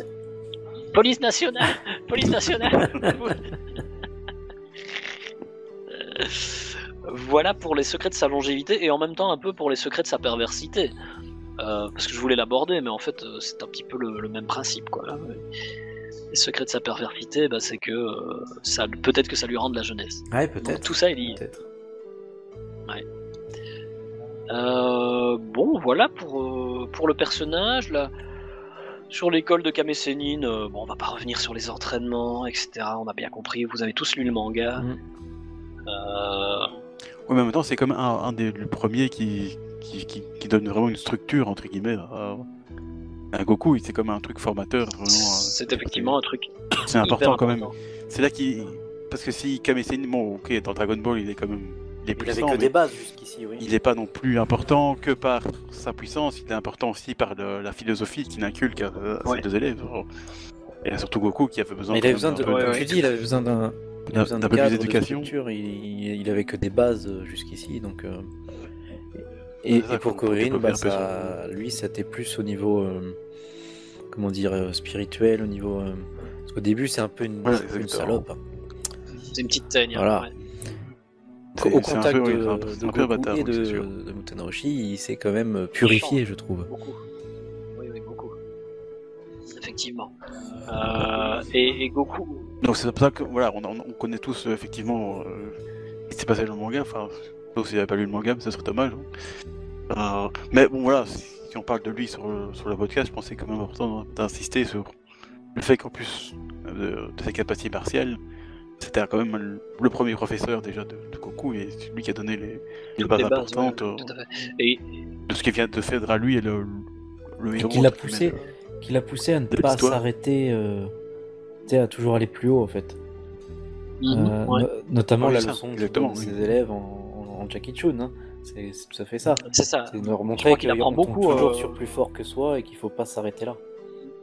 Exact. Je- il, Exactement, c'est ça, c'est super beaucoup appris important. dans les dans les Tenkaichi, enfin dans les Budokai, À chaque euh, dans les, Tenkaichi, les ouais, il tournois. apprend. euh. Il apprend beaucoup parce qu'au début il, il perd systématiquement, donc c'est euh, c'est euh, c'est intéressant quoi. Ça a forgé le personnage quand même sur la durée, je pense. Oui, oui. Voilà, et ça le pousse alors du coup à vouloir s'entraîner, à continuer, et d'ailleurs, de lui dit à chaque fois, voilà. C'est ça qui est bien, c'est qu'une fois que bon, euh, l'arc vraiment euh, Sennin est, est passé, il s'équipe un peu, mais il est toujours là comme le, le professeur, enfin le, le sensei, il est vraiment le, Ça évite qu'il Le prenne la grosse tête. en disant voilà, quand tu, quand tu voilà, déjà, et puis il continue à faire comme ça, ou même à le- l'aiguiller, donc, ce qui est bien, c'est que malgré que va dépasser à un moment, il, est toujours là pour, euh, pour conseiller ses, élèves, et ça, je trouve ça quand même Ouais, il intervient hein. quand même assez souvent, même, même dans les arcs euh, ensuite. hein, il est, il est- il est Voilà. quand même toujours là, hein, le personnage. Il n'a jamais été. il, il disparaît pas comme d'autres personnages, ouais. il Mm. est toujours présent quand même. Même si c'est euh, sur la fin, c'est pour faire des commentaires à la télé tout à fait inutiles, mais Mais il y a toujours, oui, l'esprit euh, du sensei qui est là.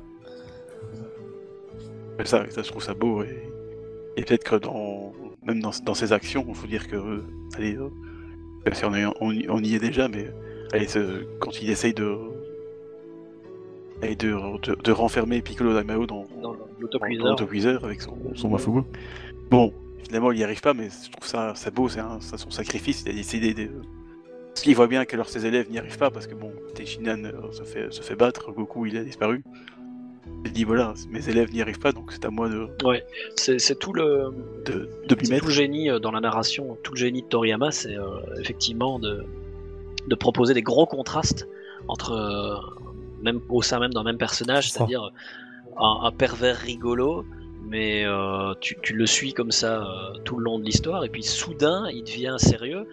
Bah, ça fait une sacrée impact narrative, euh, et c'est- et c'est c'est des moments qu'on bah, qui, qui nous marquent à vie. Quoi. Le personnage est vraiment. euh, ouais. Ah, carrément. Tu te dis, si lui il commence à devenir sérieux, mais vraiment, vraiment Là, ça donne euh, tu dis, toute l'ampleur.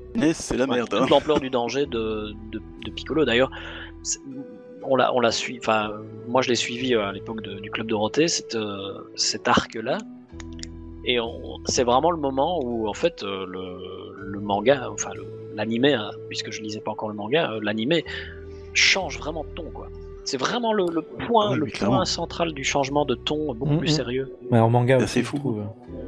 Et d'ailleurs, ça commence Oui. par, euh, par justement Kame Sennin qui, qui trouve le, le symbole de, de Piccolo Daimao. Tu vois sa tête qui change Ça. vraiment du tout Ouais, au Tu le tout, sens aussi dans les. Je l'ai jamais vu aussi le. En fait. tra- Même l'armée du ruban rouge, ça l'a Et dans l'animé, tu le sens à travers les musiques notamment.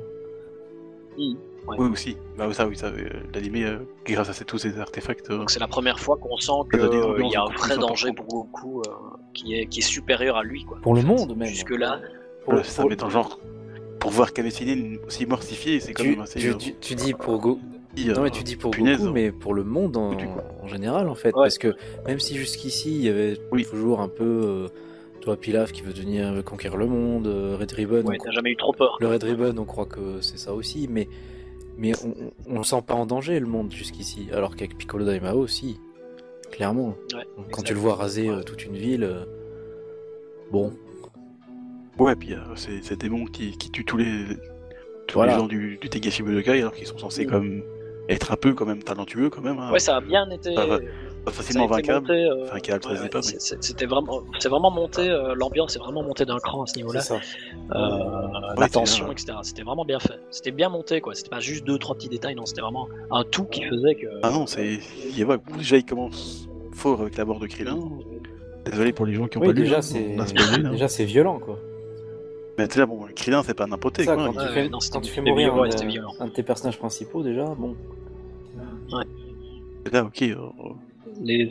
attendez tous à ce que, ce que Goku se transforme en Super Saiyan, mais rien du tout, quoi. Il s'en fout de Krillin. Bah, D'ailleurs, euh, juste pour l'anecdote, il y a euh, une, une case où euh, bah, Go- Goku retrouve le, le sbire de Piccolo qui a tué Krillin et il est sur son nuage, euh, son, son nuage magique et euh, Goku crie euh, vers le, le monstre et il, euh, je sais plus si c'est tambourine euh, ou cymbale ou je ne sais plus. je l'ai- C'est tambourine. hein, tambourine. je- Ouais, en tête que tambourine. Et en fait, Goku, Je confonds toujours les noms, ces deux-là. en, cri- en criant, euh, Goku a les cheveux dressés. Oui, il a les cheveux hérissés, je me souviens de ce détail, oui. Ouais. Oui, oui. Il, montrait déjà, tu vois, il montrait déjà la colère de la man... Et si, par cette manière graphique. euh, Et oui, parce que effectivement, à plusieurs reprises, à ce moment-là de l'histoire, euh, notamment quand il boit le, le poison de, de, de, de chez Karine, quoi, enfin la, la, la potion qui est censée l'empoisonner, il L'eau se sacrée. bat à l'eau sacrée. Chose aussi une Ouais, suie ou chose- je sais pas quoi. exactement.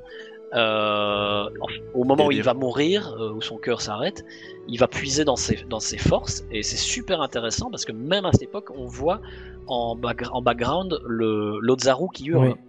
Oui. Donc l'O- l'Ozaru Ouais. qui est en, en Goku l'a sauvé de la, de la mort. Donc c'est super intéressant parce que évidemment euh, Toriyama n'avait sans doute pas encore cette idée de, de planète Vegeta et de Saiyan et Super Saiyan, mais euh, c'était quand même bien amené déjà Oui, c'est vrai. euh, le, le fait que l'Ozaru, qu'on qu'on n'identifie pas comme étant extraterrestre, euh, et qui est en Goku, est quand même ce qui l'a sauvé. Donc son instinct, Sa ça y est. force intérieure. oui. Oui, c'est ce qu'on revoit quand il fait le coup final contre Piccolo Daimao. Exact. Il y a, une bonne... il y a un bon Ouais, suivi. hein. exact, ouais. Donc c'est vraiment intéressant à ce niveau-là. Voilà, mais ça, ça nous écarte évidemment de Kame Sennin, puisque là on...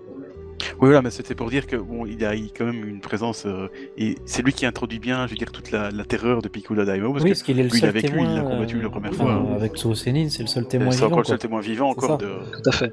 Ouais, ouais, ouais, tout Et à quand fait. tu vois, quand tu vois Piccolo Sennin, donc euh, c'est- justement trembler quand euh, quand on lui décrit le kanji de Ouais, là tu te dis euh, oui. Tu te dis ouais, c'est sérieux quoi. Ouais. Et d'ailleurs, c'est la dernière partie du, de- en tout cas de ce que de ce que j'avais sur mon petit programme, c'est de d'aborder en fait euh, ce qu'il y a euh, autour de, de Kame Sennin, euh, du personnage de Kame Sennin, en dehors de du manga. Bon, on l'a déjà un petit peu effleuré, hein, mais on, on en parle notamment. Je, je vais parler des films, des cinq premiers films de Dragon Ball. Ouais. Euh, donc Dragon Ball, les trois premiers de Dragon Ball, sans Z, hein, on va dire, et puis les deux suivants, donc les cinq premiers films de, de Dragon Ball euh, et Z. Euh, Kame Sennin est, un personnage euh, qui, est quasi central dans le début de l'histoire à chaque fois, qui est très important. Alors souvenons-nous du premier film de Dragon Ball. Ouais, euh, ça va pas me revenir comme ça. Si, c'est celui avec euh, le glouton, Avec Gourmet. La, la- la légende Gourmet, du dragon, Gourmet, la légende ouais. mystique ou Et qui, ça revisite, Gourmet, ça ça, réécrit un peu le, le début de l'histoire, Voilà. la rencontre avec Mécénine, tout ça. Oui. exactement. Là, ça réécrit, donc c'est un peu différent. Euh, le deuxième, c'est lequel? C'est celui, ah oui, avec euh, le château C'est Luci- avec Lucifer. vampire, là, avec Lucifer. Euh, là aussi, on parle de Camésénine parce qu'on est encore une fois dans une réécriture. C'est en avec fait, ils sont en train l'entraînement. de C'est à l'époque de l'entraînement, il me semble, ça. Une sorte de filler. Ouais, je pense aussi, l'entraînement, quoi. Ouais. Enfin, après, les, films de Dragon. Ball sont très particuliers, effectivement, parce que les trois premiers, c'est plus une réécriture du manga. Euh, Ouais. La rencontre des personnages, Oui, etc. Puis des personnages en eux-mêmes. J'adore d'ailleurs le troisième. alors que- le troisième ambiance. Le troisième qui est pas dans un, dans un délire encore plus. C'est même plus réécriture, c'est bon, c'est des Parce personnages que, complètement oui, différents. par exemple, le troisième film, Chaozu Tenchi- qui était empereur, euh, Tenchinan qui est sauvegarde du corps, c'est alors que, spécial. alors que les films de DBZ, c'est c'est plus euh, des histoires des- qui auraient pu se passer. On, on change pas les, les personnages ni rien, quoi. voilà, c'est ça, exactement. C'est très différent. Et après, la dernière époque, c'est celle qu'on vit pour le moment, ce n'est plus du tout la même philosophie, c'est ni une réécriture, ni des épisodes fillers qui peuvent plus ou moins s'intégrer, c'est euh, des, des films qui sont, entre guillemets, hein, attention, ne hurlez pas, mais qui sont censés être canon, donc enfin qui sont censés s'intégrer réellement dans l'histoire. Et euh, Oui, et c'est une histoire Voilà. originale, tu vois, qui. donc c'est c'est trois philosophies euh, qui se sont suivies euh, au fil des, des films de Dragon Ball. Dans les cinq premiers films, eh bien, on voit beaucoup euh, Kame Sennin, et notamment bah, dans le troisième, on le voit combattre. Donc c'est pas mal. Enfin, on le voit combattre dans plusieurs d'entre eux. C'est pas mal. Même dans le Docteur Willow, je ne sais plus le nom, ni en japonais ni en français. Oui, c'est ça. Donc le deuxième film de Dragon Ball Z. Bah là, il est, Si il est même assez central dans l'histoire, effectivement, puisqu'il est censé. euh, il est considéré comme l'homme le plus fort du monde. Voilà, c'est très intéressant. J'aime bien le, le- bah, j'aime bien le concept d'un vieux, un vieux scientifique qui revient et qui dit Moi, à mon époque, le mec le plus puissant du monde, c'était Kame Sennin. Donc c'est à lui qui s'attaque C'est ça. euh, bah, pour se rendre compte qu'il y a vachement plus fort derrière. quoi. Donc c'était. Oui, c'est un peu. euh, Et Très vachement plus estimé. jeune.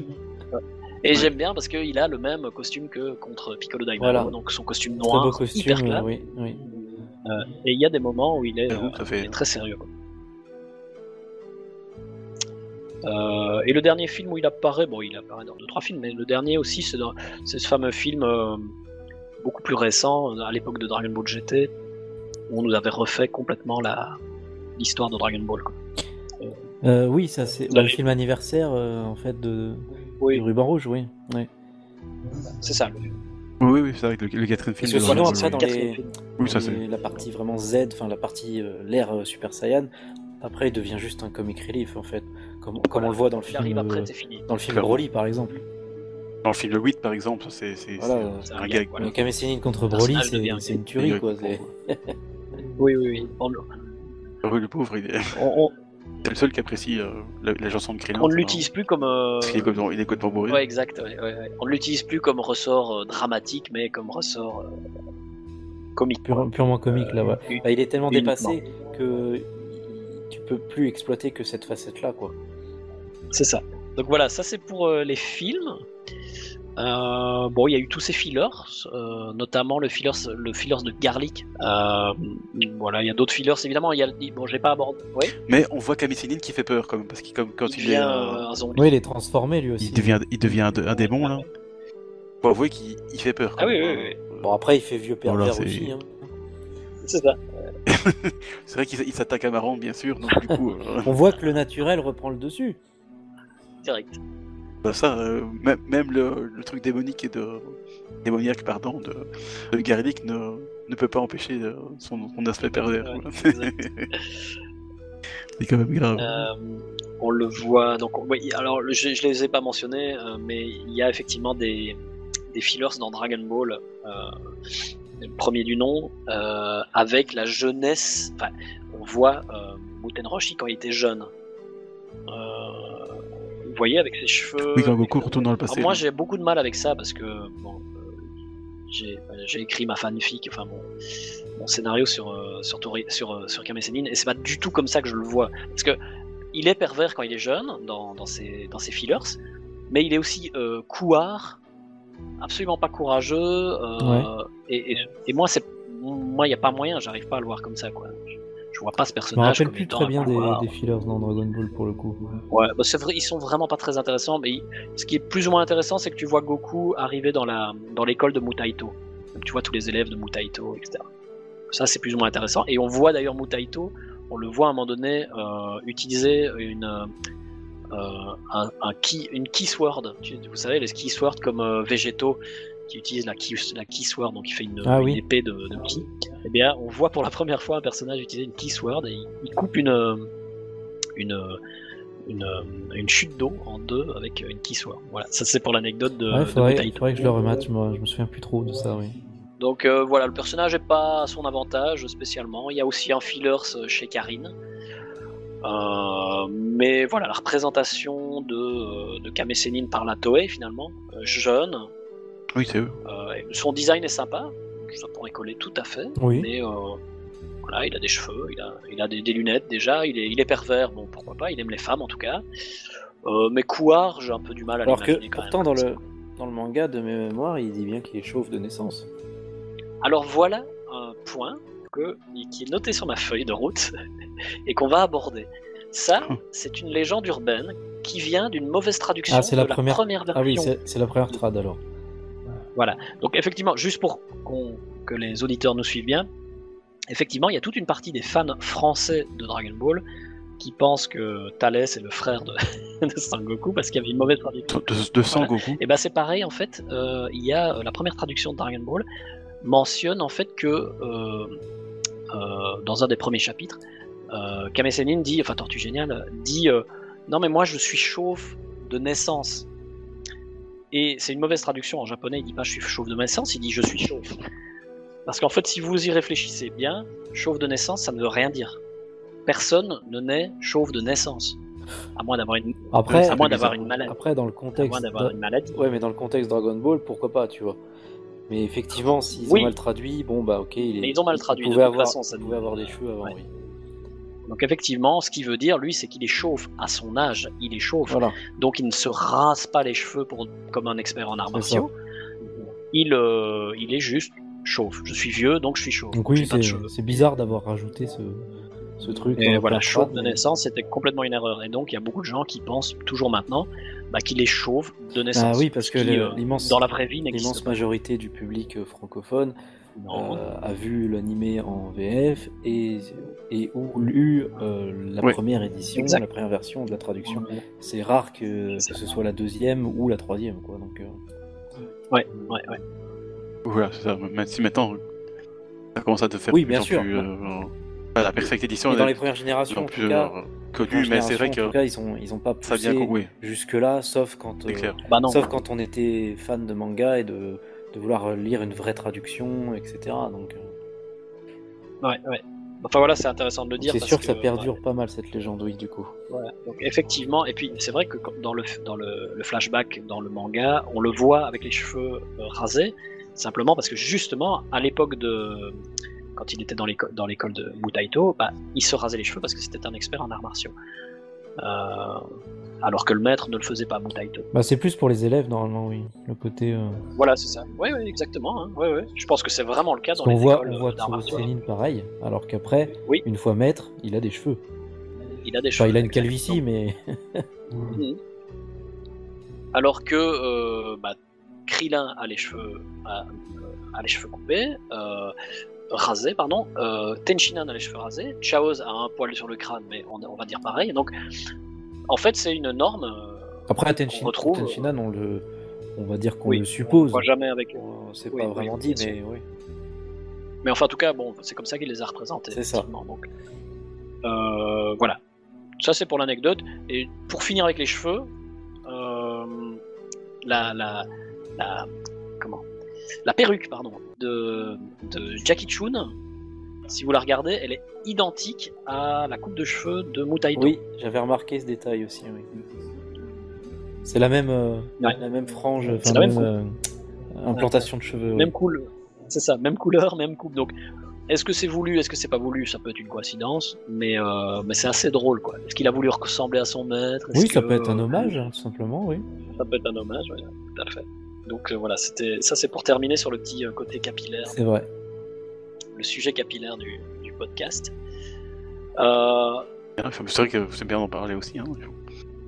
voilà. C'est très drôle d'ailleurs quand, bah- il, quand il refuse, Ouais. quand il enlève sa perruque à chaque fois, euh, quand il doit, Ah oui, quand il doit switcher fois de, des gags. de personnalité, euh, qu'il est obligé de mettre de la colle Ouais. pour que ça tienne bien. Ouais, c'est très très drôle. Toute cette histoire est très drôle. Dernier petit point, peut-être euh, la tentative euh, de, de Dragon Ball Super de remettre le personnage euh, Au premier plan en a- au premier plan. Alors, on, on- on pourrait, bon, ça, ça a fait couler pas mal d'encre dans la fanbase, mais euh, on- de qui vient l'idée Euh, Force est de constater que ça vient de Toriyama à la base. Pourquoi? Parce que c'est dans le deuxième film de, donc, donc, dans Resurrection F, Oui. en Fukatsu F, que Toriyama, euh, bon, c'est Toriyama qui, qui a écrit le scénario et c'est Toriyama qui a dessiné les, les personnages, les designs des personnages et euh, il a remis, voilà, il a décidé Bah, c'est là que- qu'il revient vraiment au premier plan, oui, euh, au Ouais, niveau des combats que déjà. Sennin ferait partie de la Z-Team. hein, ouais. C'est ça. Euh, et donc c'est d'ailleurs Krillin qui le prend sur son dos pour voler. Euh, donc c'était une volonté, vraiment une volonté de Toriyama de se dire bah moi j'aime bien ce perso. C'est- Il a, il a déjà dit en, en interview c'est un de ses persos préférés. J'aime bien ce perso, j'ai envie qu'il revienne. Oui. Euh, ce qu'ils en ont fait ensuite, bah ça reste aussi intéressant parce que donc il est revenu dans euh, dans Fukatsu no F, donc dans Resurrection F. Il combat les, des sbires de des soldats de l'armée de Freezer de, bas niveau et il leur met quand même la misère. Euh, moi je suis pas contre parce que je vois pas pourquoi des, des soldats de l'armée de Freezer seraient hyper balèzes. Surtout qu'il est dit, il est dit, euh, si je me souviens bien, que justement le niveau de l'armée a vraiment baissé. Ouais. En plus. Exact. Donc ça n'est pas complètement. Donc, euh, pourquoi voilà, pas. pour- C'est une bonne mise en avant du personnage. Euh, C'était intéressant de le revoir. Ouais, après, il faudrait voir un peu la puissance parce que c'est vrai que bon, Kame Sennin n'est pas censé non plus avoir une puissance complètement. euh, Non, mais Allez, bon, on va pas finir sur ces chiffres parce que c'est compliqué, mais je crois que les derniers chiffres qu'on lui donnait c'était pas plus de 200. ouais, mais c'est bien, ce que pense Toriyama de, des chiffres de, de puissance. Oui, voilà, il a arrêté ça vite fait et il a eu ça. raison parce que c'est vrai puis final, rien n'empêche, mais... rien n'empêche qu'il est- se soit entraîné sans qu'on le sache. Il y a ça, il y a la, te- la technique Ouais. et l'expérience aussi. C'est quand même le personnage qui est. Enfin, tu vois, les soldats, ils ont joue, euh, oui. 10 ans d'expérience euh, de combat et le mec, il a 350 ans de 300 ans de- d'expérience du combat. Donc, Et rappelez-vous, c'est ce qui est d'ailleurs mis en avant. rappelez-vous, euh, il y a des, il y a des soldats, même à l'époque euh, de Namek, qui ont besoin d'un appareil technologique pour envoyer du ki. Oui, oui, oui, tout à fait. Ouais. C'est vrai, ceux qui sont défoncés par Alors, pas capable de faire Kamehameha, quoi. Pourtant, ils volent. Mhm. Oui, c'est des extraterrestres. Mais bon, Voilà, donc il y a. pff, Moi, j'ai toujours été partisan de. Ok, euh, il y a les chiffres, mais euh, il y a aussi toute la technique et toute l'expérience. Et ça, c'est ce qui est. Ça a d'autant plus d'importance quand on parle de Kame Sennin. Et puis, il faut prendre aussi le recul pour moi à l'époque, hein, euh, c'est que c'était un film quoi. Oui, Dans un oui, film, il on a était, quand même euh, plus de liberté généralement. C'est vrai, puis Voilà. C'est comme ça qu'en tout cas. il faut avouer que ça nous a donné quelques chorégraphies plutôt sympas de Yamamuro d'ailleurs. euh, sur les, les- les combats de, de donc Ouais, je, trouvais ça ouais, sympa. c'est vrai que bon, euh, Avec son bâton là. et- plutôt cool. euh. D'ailleurs, c'était c'était cool de revoir un peu les. les- les, euh, je te montrerai à travers Kame Sennin les, les, les chorégraphies un peu martiales dont Yamamuro est plutôt, est plutôt Mhm. doué. Parce que avec Dragon Ball Z, ça s'est un peu perdu, donc euh, à la limite, c'était plutôt Ouais, ces cool passages-là, je les aime, je les aime beaucoup fait, quand on voit Tenshinhan Ouais. notamment, Ouais, c'est etc., clair. qui se battent euh, comme des, des artistes martiaux. Bah, J'aime c'est vraiment ça. bien. Donc euh, voilà, ensuite le personnage a perduré quand même dans Dragon Ball Super. Euh, on le revoit euh, donc s'entraîner pour le. En tout cas, ils le prennent dans l'équipe justement pour son expérience. Il est dit que c'est pour son expérience et sa technique. Euh, pour le tournoi des du, du, pouvoir. Alors c'est drôle parce que c'est complètement démesuré, mais bon, c'est un choix. Moi je trouve ça amusant et Toriyama a, sans doute écrit dans le le dans, dans, comment, dans le scénario de- du tournoi du pouvoir, il a dû écrire 3-4 lignes, et notamment une ligne concernant euh, Kame Sennin, c'était que bah, il, a, il a inspiré euh, le, le moment où euh, Goku passe en Ultra Instinct. Alors ça a été, ça a été ça a été écrit différemment dans l'animé et dans le, dans le manga. C'est ça, c'est, c'est- Dans ça doit être tellement des, des notes brèves que Des petites phrases, après ouais. c'est exploité différemment entre le manga et l'animé, puisqu'il y a, les- il y a des auteurs différents, des sensibilités différentes et des, des, des objectifs Ouais. marketing différents. Donc, Ouais, euh, puis Mhm.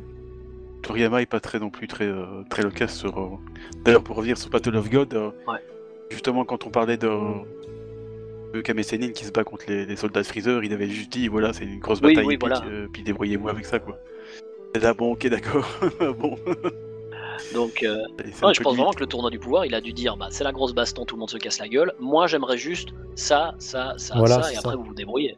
C'est ce qu'on retrouve effectivement euh, Oui. dans l'animé et dans le manga. Bah ouais, on, on- on peut, on peut deviner un peu le, le squelette de son, de son, de son scénario, justement, en, en voyant Ouais. les points communs entre les deux supports, Exact. en fait. Ouais, c'est ce que je me suis toujours dit aussi, ouais, effectivement. Euh, donc, Toyotaro a gardé euh, Kame Sennin comme un des derniers hum- personnages de l'univers 7 Oui. en lice. Euh, et il, il arrive, avant de évidemment être expulsé comme une merde, ce qui est logique en guillemets, euh, bah, il arrive tout de même à donner une dernière leçon à Sangoku. Alors je sais que ça, voilà, Ouais, encore une fois, ça n'a pas été oui. super bien écrit, mais je trouve que l'idée, l'idée derrière est pas mauvaise. Bah, moi, Euh, j'aime-. J'aime bien le fond, ouais, le fond du truc, l'esprit du truc, en fait, par rapport à, à sa maîtrise Ouais. des arts martiaux. Et il esquisse vraiment, il, il est pas, il est pas emmigâté, il, est- il est, c'est vraiment une esquisse. Pas du tout, Et, ouais, ouais, ouais. euh, Il montre il un peu la voie. Jiren parce que Jiren s'attendait pas du tout, du tout à ce qu'un vieux débris euh, ne serait-ce que bouge et en fait il arrive à éviter un coup ou deux et euh, il montre, ouais, c'est ça, il montre la voie et il dit une dernière fois sa, son slogan là et il rajoute bien bouger et ça.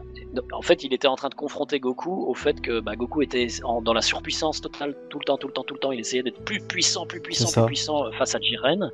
Et il lui a juste dit Mais attends, tu vas pas y arriver si tu ne penses qu'à la puissance. Le mec, il est en face, il est surpuissant.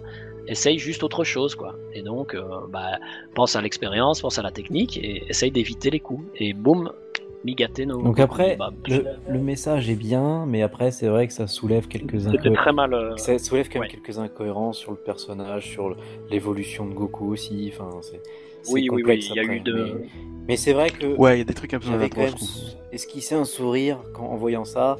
Euh, j'ai- J'aimais Oui, bien, j'aimais bien l'idée, euh, la- noblesse du truc, tu vois. Mais, Voilà, mais c'est vrai la que tentative était bonne. mais c'est vrai que ça fait un peu too much.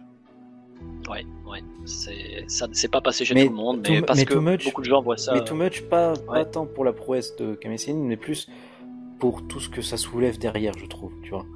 Oui, oui, oui, oui, oui. Oui, ça, oui, voilà. Parce que ça, Goku, ça- il, y a a trop de choses derrière. il a appris à bouger, à sentir son adversaire et tout, notamment avec son entraînement chez Camille. Euh, donc je le vois pas, Oui, je le oui, vois oui. pas oublier tout ça, tu vois. Non, c'est ça. En fait, ça, ça mettait bien en avant euh, Kame Sennin, mais au détriment de Goku, Voilà. en fait, pour résumer. Mais voilà, bah, c'est le, c'est le Goku. Ouais, de ça c'est dommage parce que comme tu dis, l'idée était pas mauvaise. Ouais, c'est le Goku de DBS, il n'y a, pas moyen. On dirait qu'il ré- réapprend tout de zéro et c'est très Voilà. chiant. C'est très très moche. Euh, dernière apparition de Kame Sennin dans Dragon Ball Super, eh bien, euh, c'était euh, dans le l'arc Moro, quand euh, les, les humains, euh, la, la Z-Team fait face à Moro au moment où il arrive sur Terre. Et effectivement, euh, bah, il y a une dernière tentative de le mettre en scène euh, face à trois filles. Ils se bandent les yeux euh, pour ne pas les voir et ne pas, pas trop mater leur, leur, Pas succomber voilà, à leur charme. succomber à leur charme. Et donc il, euh, il combat comme ça à l'aveugle et ça lui réussit. Il sent leur coup, etc. Voilà, c'est un petit combat Ouais, voilà, ça c'était, mignon. ça c'était sympa. plutôt bienvenu. Enfin, c'est, c'est pertinent pour le, C'était sans c'est prétention. pertinent ouais. pour le personnage en fait, je trouve. C'est, Oui, ça rappelle euh, dans les débuts de Dragon Ball quand s'il avait combattu euh, Landfan. Oui, oui, exact. Oui, oui, tout à fait. Oui, C'est le même principe ouais, de, de- que, que Landfan, effectivement. Ouais, c'est un peu la même idée. Euh, bah voilà, ça s'est terminé comme ça, il me semble, pour le personnage. On l'a- pas revu. euh, Il y, a, il y a juste le passage le plus controversé Voilà. de Sennin dans Dragon Ball Super qui a été censuré dans On le peut par la censure, c'est très bien. Par la scandalité de cet épisode complètement débile. Oui, là on voit que la, Ouais. la Toei a vraiment fait n'importe quoi avec ce personnage. Quoi. Ah, putain. Ouais, ils ont laissé. euh, Mais je sais, je- honnêtement, je, je comprends toujours pas comment il y a un type qui C'est s'est dit ça, oui, oui. c'est une Tu bonne idée. imagines faisons dans la. Dragon Room, ils sont en train de parler de ça, ils se disent Ah ouais, c'est une bonne idée, ça, on va faire ça. Ah, c'est bien ça. Ah ouais. Ouais, vas-y, Et vas-y, après- ouais, oui, il va la violer comme ça, oui, oui, bonne idée, ça, ouais, et ça puis, il c'est y a des super. gens qui l'ont dessiné. Aussi. frère, quoi. C'est. Ah non, c'est catastrophique, l'épisode est dégueulasse. et, allez, je vous dis, il y a des trucs bien dans Dragon Ball Super, mais, ouais. à chaque étape, il y a deux- à chaque étape, tu te dis, mais attends, euh, déjà, bonne idée. Ah. Les gars qui dessinent, les gars qui, qui font le, bah, le, le cast, qui va faire le doublage derrière. Tu te dis, à quel moment il y a personne qui dit stop, quoi. Ouais, non, c'est c'est catastrophique. C'est incroyable. Donc euh, pour, pour, pour les, les auditeurs, on parle donc il y a- il y, a deux épisodes, hein, il me semble. Il y a donc je je sais plus dans quel ordre ils passent. Il y a en gros un épisode où euh, où ils vont voir Tenshinhan dans son dojo. Donc de- Tenshinhan a un dojo et il y a une nouvelle élève.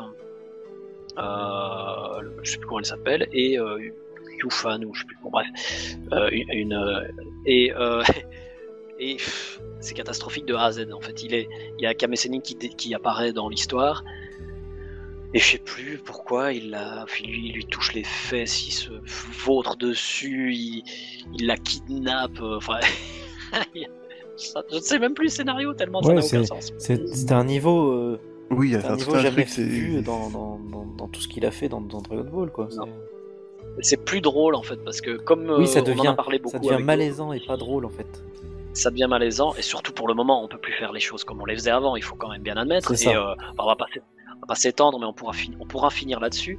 Euh, mais euh, là, ça ne prenait vraiment que la partie perverse. Donc pas Ah, la surtout qu'il y avait un contexte à chaque fois dans le, dans le manga au début quand il y avait ce côté pervers qui ressortait, il y avait un contexte, Oui. ça faisait avancer l'histoire quand même. Alors que là c'est gratuit. Oui, en oui. fait.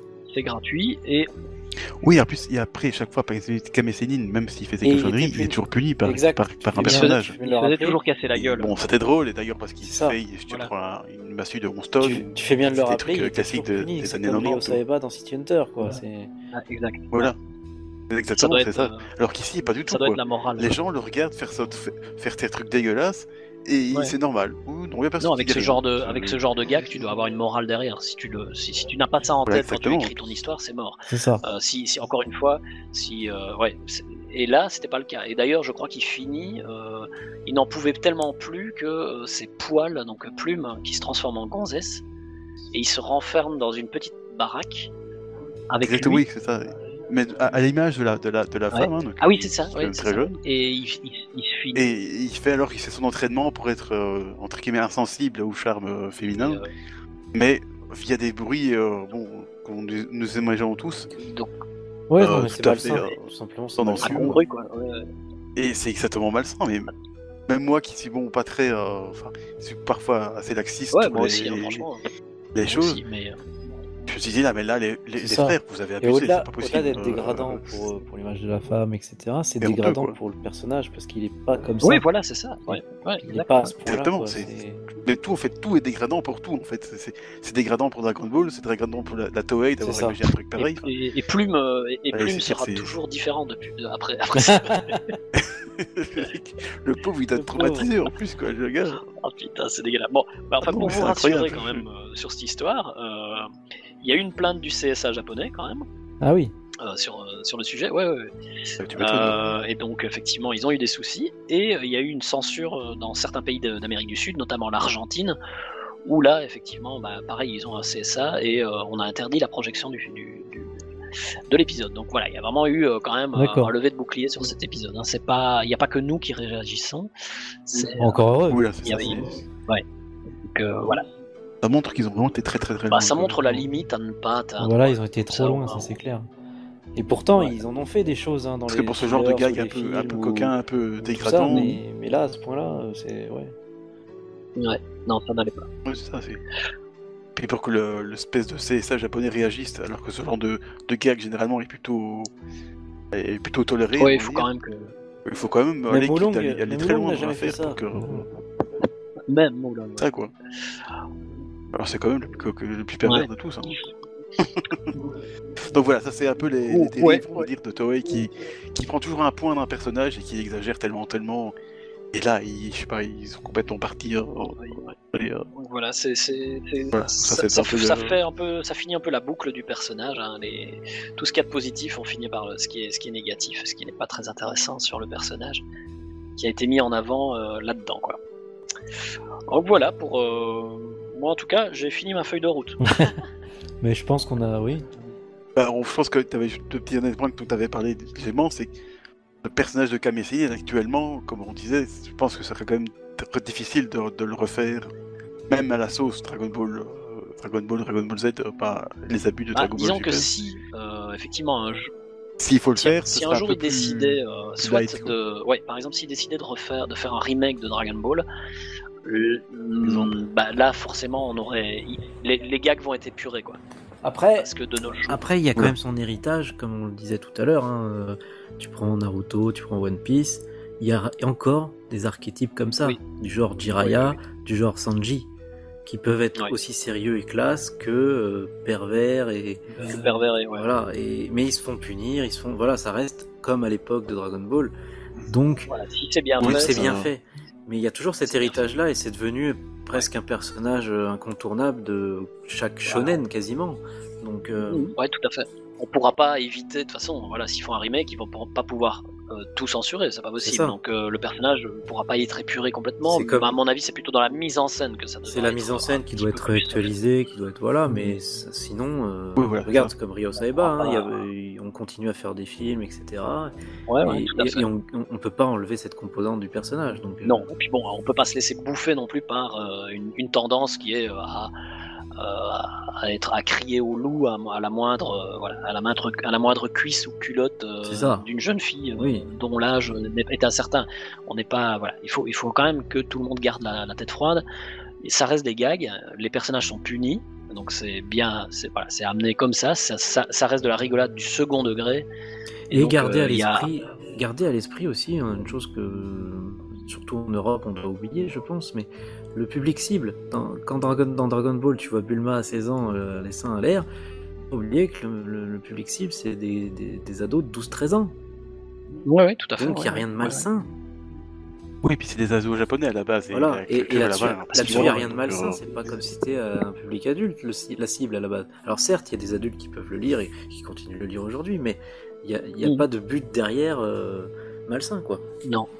Non, euh, c'est comme euh, moi j'achète par exemple le Saikyo Jump qui est un, un magazine euh, de la Shueisha euh, avec des vraiment des histoires vi- qui visent les 8 ans, Ouais. euh, juste des choses comme ça. Et euh, il y a des il y a des easy à l'air en permanence quoi. Donc Oui, il y a- voilà. il y a des petits garçons en easy à l'air. C'est ça Alors c'est ah mais c'est pas possible. Mais non mais en fait c'est la c'est la cible, c'est des enfants. On n'est pas en train de leur montrer des pénis. Oui, On est juste en train de montrer que naturellement les personnages euh, rigolent et courent euh, nus. comme, Et ça, enfin, comme Goku au début, Voilà, euh, si- il était le zizi Oui, très voilà. souvent et il n'y avait rien de sexuel. c'est un gag. C'est juste un là. petit garçon, quoi.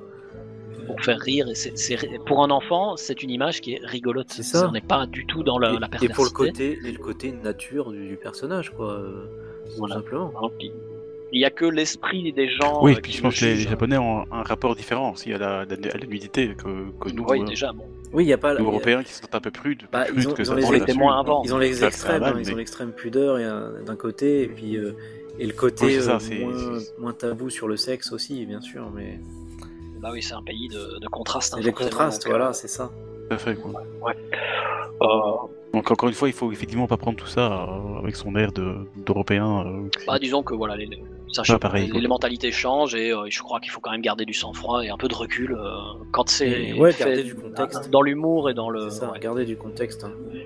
D'ailleurs, les Japonais changent aussi, hein, ça, ça, C'est comme ces trucs pourrait aussi. pas.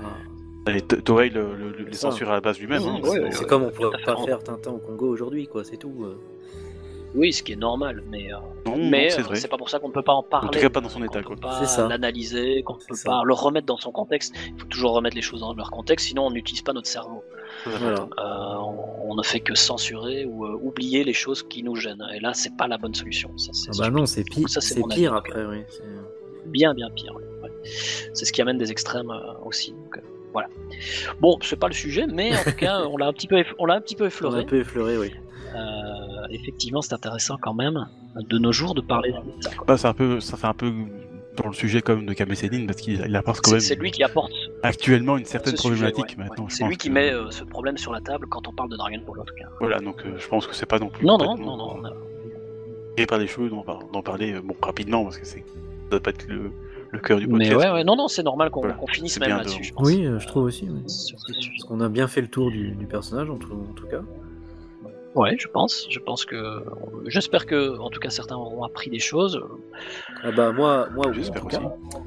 Ah bah alors c'est bon. Alors on a réussi. C'est déjà bien, quoi. ok, ok. Euh, bah, je, moi, je vais finir, si je peux me permettre, euh, sur, euh, bah, sur une chose. Donc, forcément, j'étais là parce que c'est mon personnage préféré. Euh, et donc, j'avais vraiment. Je pouvais pas rater ce, ce podcast. Je savais qu'on finirait par l'aborder. Ah oui, dès que j'ai pensé à Cabessini, je me dis ouf, je dois faire ça, Forcément. j'ai envie de dire Kaiway, sinon il va bouder. Forcément, ça, pense ça à sent toi. lui. clair. Et, et donc, bah, juste terminer sur le, sur le fait euh, que, euh, donc, moi, vous, vous deux, vous le savez, et puis les gens qui, qui- qui me suivent aussi sur, sur Twitter, mais j'ai, euh, je me suis remis à la BD il y a, il y a très peu de temps, Ah oui. Euh, il y a deux ans et demi, et mon premier projet pour me réapprendre à écrire des histoires, mon premier projet c'était de, de toucher quelque chose que je connaissais, et qu'est-ce que je connaissais? C'était le personnage de Kame Sennin. Donc je me suis lancé dans, une, dans l'écriture de sa, de sa jeunesse. J'ai tout relu, j'ai voilà, j'ai vraiment analysé le personnage, et, euh, et, et donc j'ai brodé par rapport à toute cette histoire de la, du Dragon World des, des centaines de- d'années avant euh, Dragon Ball, euh, toute une histoire. Donc euh, j'ai condensé ça en. Je crois que j'avais une petite centaine de pages de, de script. Ah, c'est pas mal déjà. Donc euh, ouais, ça couvrait plus de 6 volumes, hein, vraiment le minimum, minimum 6 volumes de manga. Euh, dans la même idée, euh, 6 volumes, mais à mon avis 500 épisodes de Toei. Hein. Il y avait de quoi. Et c'est exactement, vous avez, je sais pas si vous avez vu, mais dans, dans le V-Jump pour le moment, ils sortent euh, l'histoire d'Aban, le, le maître de, de, F- de Fly, de Dai Ah oui. dans Dragon Quest. Oui, oui, Le le, spin-off oui, le, le sur le maître. sur. Voilà, c'est exactement, exactement le même principe. Oui, c'est le même principe, C'est- oui. un, un spin-off euh, que, que j'ai écrit. euh, mais je l'ai écrit comme je suis. euh, j'ai toujours des idées euh, saugrenues. Je l'ai vraiment écrit euh, pour qu'il soit présenté à la, à la Shueisha. Donc j'avais vraiment dans l'idée de, de- de le présenter. Je l'ai pas écrit en me disant bah, je vais le faire pour m'amuser, le montrer à mes potes. Oui, pas juste, vraiment une, écrit en me disant pas juste une fanfiction Ouais. comme ça, quoi. bah, je- attention que je, je ne crie. Sérieux. Je, je ne. C'est vraiment. Non, mais ce que je veux dire, Critiquer Pas- la moindre. c'est- Mais Il ouais. n'y a pas de péjoratif, mais dans le sens, c'est pas une fanfiction euh, C'est ça. juste loisir sans vouloir être édité, quoi. C'est ça. Exactement. Dans ma tête, c'était tu dois pour, pour m'améliorer puisque je voulais faire j'aimerais faire de la BD là pour le moment, j'essaie voilà, de faire du manga, pas le, sortir. le but n'est pas le même, quoi. Mon but c'était vraiment de ouais de- de- d'essayer de, m'approcher le plus possible d'une histoire qui pourrait réellement euh, avoir le, la, la qualité pour être euh, éditée. Ouais, ouais. Et donc euh, la- voilà, c'était un peu ma porte d'entrée pour, euh, pour me remettre un peu dans la narration. Donc j'ai écrit ce, toute l'histoire de Kame Sennin. Je l'ai fait traduire en, en japonais. Euh, et puis j'en ai fait un dossier résumé avec tous les caractères design, etc. Et je me suis présenté à la Shueisha, donc en envoyant mon dossier à la Shueisha, je me suis présenté en tant que scénariste. Je ne me suis pas présenté en tant que je vais faire votre manga, je vais le dessiner de A à Z. Oui. Faut pas déconner. Je, voilà, j'ai pas du tout le niveau en, dessin. En tout cas, à cette époque-là, j'avais vraiment pas du tout. J'étais très loin de ça, donc je, voulais le représenter un scénario. Et euh, voilà, et donc c'était très très fourni. Euh, le dossier était vraiment bien construit. Euh, et je l'ai envoyé alors à la Shueisha. Euh, je n'ai eu aucune réponse. je sais que c'est, je sais Tu que c'est l'as- arrivé dans les Tu l'as envoyé quand? Donc je l'ai envoyé euh, fin d'année passée. D'accord. Donc Parce qu'après, voilà, il y a y a aussi, j'imagine, euh, qu'ils doivent recevoir aussi un volume conséquent, tu vois. Des, des demandes, je suis pas certain Non. parce que je pense pas qu'il y en ait beaucoup qui osent en fait, euh, tout simplement.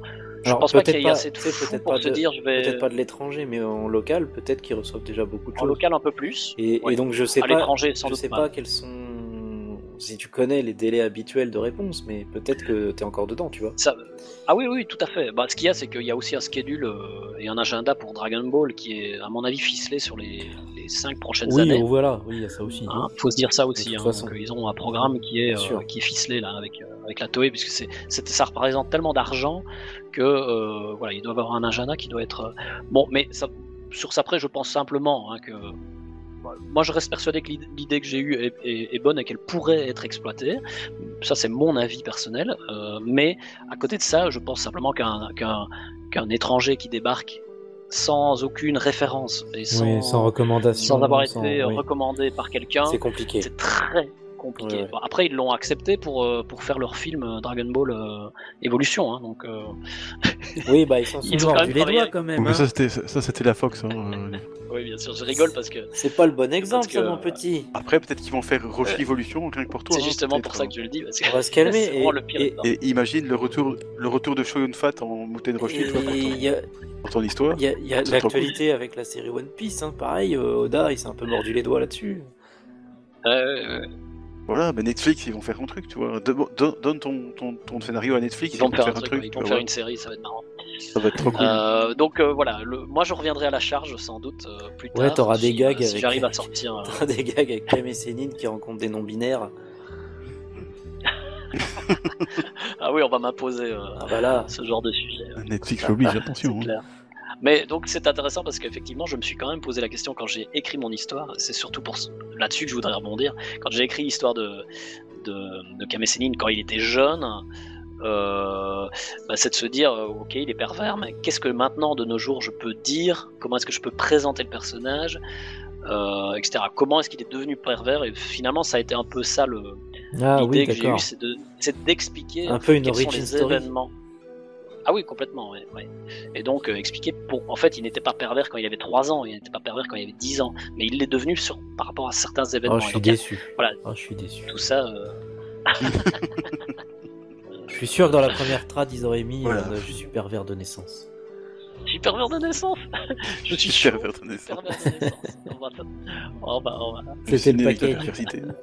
Ouais. Moi, je pense qu'on peut terminer sur cette phrase.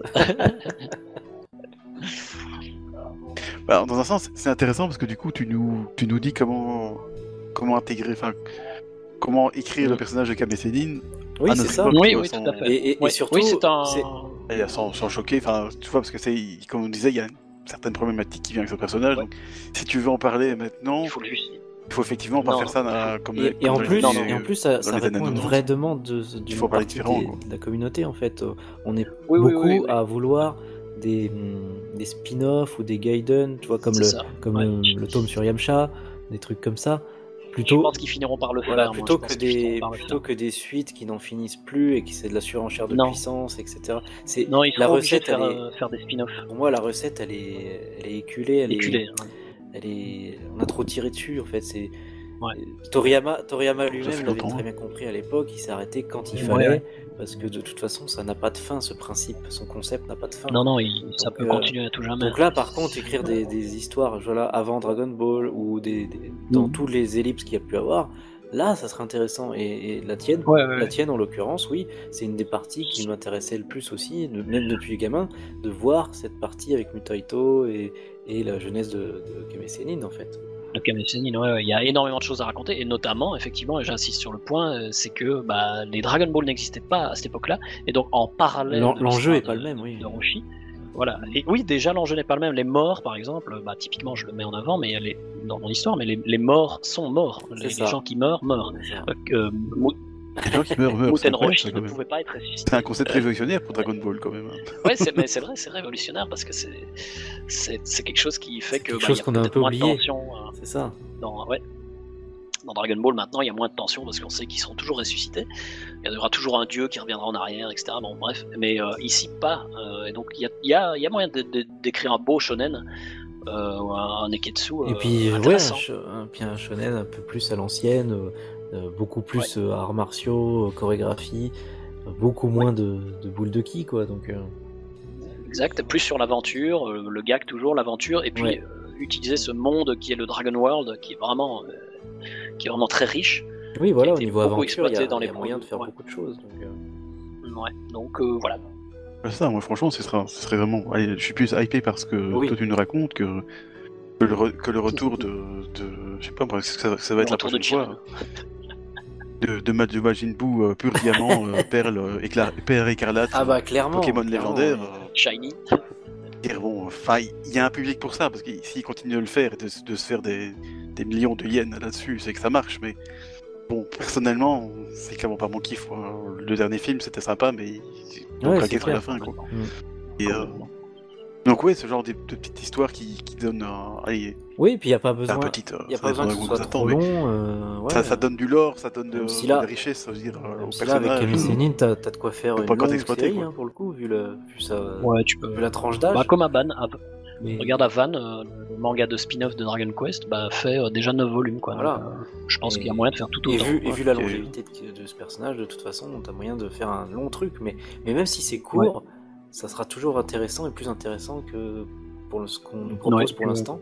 Et En y a, tout cas, ça plaira à un public. Il y a, il y a aussi la, le pot- la potentialité de, de l'adapter en animation et ça serait, ça serait, En animé, ouais. ça serait beau à voir des chorégraphies comme ça, des, des choses Ah ouais, comme ouais. ça quoi. Et un peu Des et- choses, et- et ouais. le, le souffle de l'aventure surtout, c'est ça qu'on a un peu perdu. euh, Là, c'est des combats cosmiques, mais Mhm. elle est où l'aventure en fait? Ouais, c'est ce que je mettais en avant euh, Clairement, dans, mon, dans mon dossier notamment. Mais c'est que voilà, Dragon Ball c'est composé de trois éléments principaux c'est aventure, gag et euh, combat. C'est ça. Que le combat a pris beaucoup, beaucoup, beaucoup de place depuis, mais qu'il y a la place pour d'autres, euh, d'autres choses. Quoi. C'est clair. Donc euh, C'est clair. voilà, c'était là-dessus que je, je, je rebondissais en tout cas sur le, le dossier. Quoi. Donc voilà, ben on- voilà, je, il- je, je retenterai ma chance. Il nous a hypé, euh, on n'a plus qu'à attendre le manga. hein. Voilà, bon, bah, euh, Kaiwai, tu tu t'y mets, euh, Oui, dis tout de suite, là. T'as euh, bien vu le. Un chapitre Voilà, par t'as vu semaine, le rythme comme, des- comme, le comme les mangaka, les vrais. Bah, faut faire pareil, hein. Allez. Bah, écoute, euh, quand, quand je me serais hop, vraiment amélioré et que j'aurais sorti en manga en France, euh, j'aurais peut-être le niveau en dessin pour le faire aussi. C'est ça. Donc, Et, et- tu feras. Bon, je trouve que le niveau actuel était. Ton Tori, niveau actuel déjà trois pas jours, mal, tu vas quand même. glander, et puis après tu vas rusher parce que t'es en retard. Bon, si j'ai des assistants, il n'y aura pas de problème, je pourrais, je pourrais le glander. Puis t'as un Torishima qui va t'appeler pour t'engueuler parce que t'es en retard et que bon. euh, Que tes, tes idées sont inacceptables. D'ailleurs, ces personnages-là, je les aime pas. Change. Des jeux qui se transforment en Super change. Saiyan. Ah, mais non, mais c'est un, c'est un humain, putain. Ça.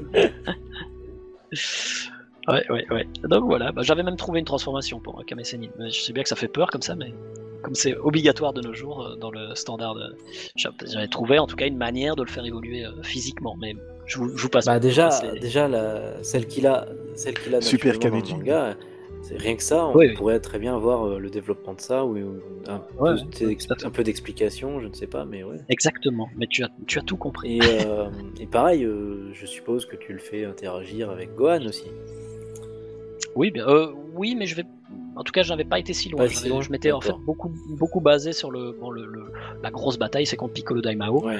Et ce qui se passe et ce qui se passe tout autour parce que j'avais inventé aussi un autre méchant euh, en parallèle euh, qui est dans l'ombre de, de Piccolo Daimao mais enfin bon voilà pour donner de la nouveauté évidemment Parce que là aussi, peux pas raconter euh, une histoire là aussi, il y a moyen de faire du spin-off. euh, mais même- euh, tu peux ne continuer serait-ce que un ou deux, un ou deux en, ouais, en one shot Ouais, ou ouais, en ouais. deux tomes par exemple sur la vie de Gohan, ça serait sympa, tu vois. ça peut continuer ouais ça peut continuer euh, vers d'autres trucs ouais Ou moi j'attends un truc plus, un truc plus récent dans l'histoire du manga, mais euh, euh, un spin-off sur euh, la vie de Mister Satan, ça serait sympa aussi.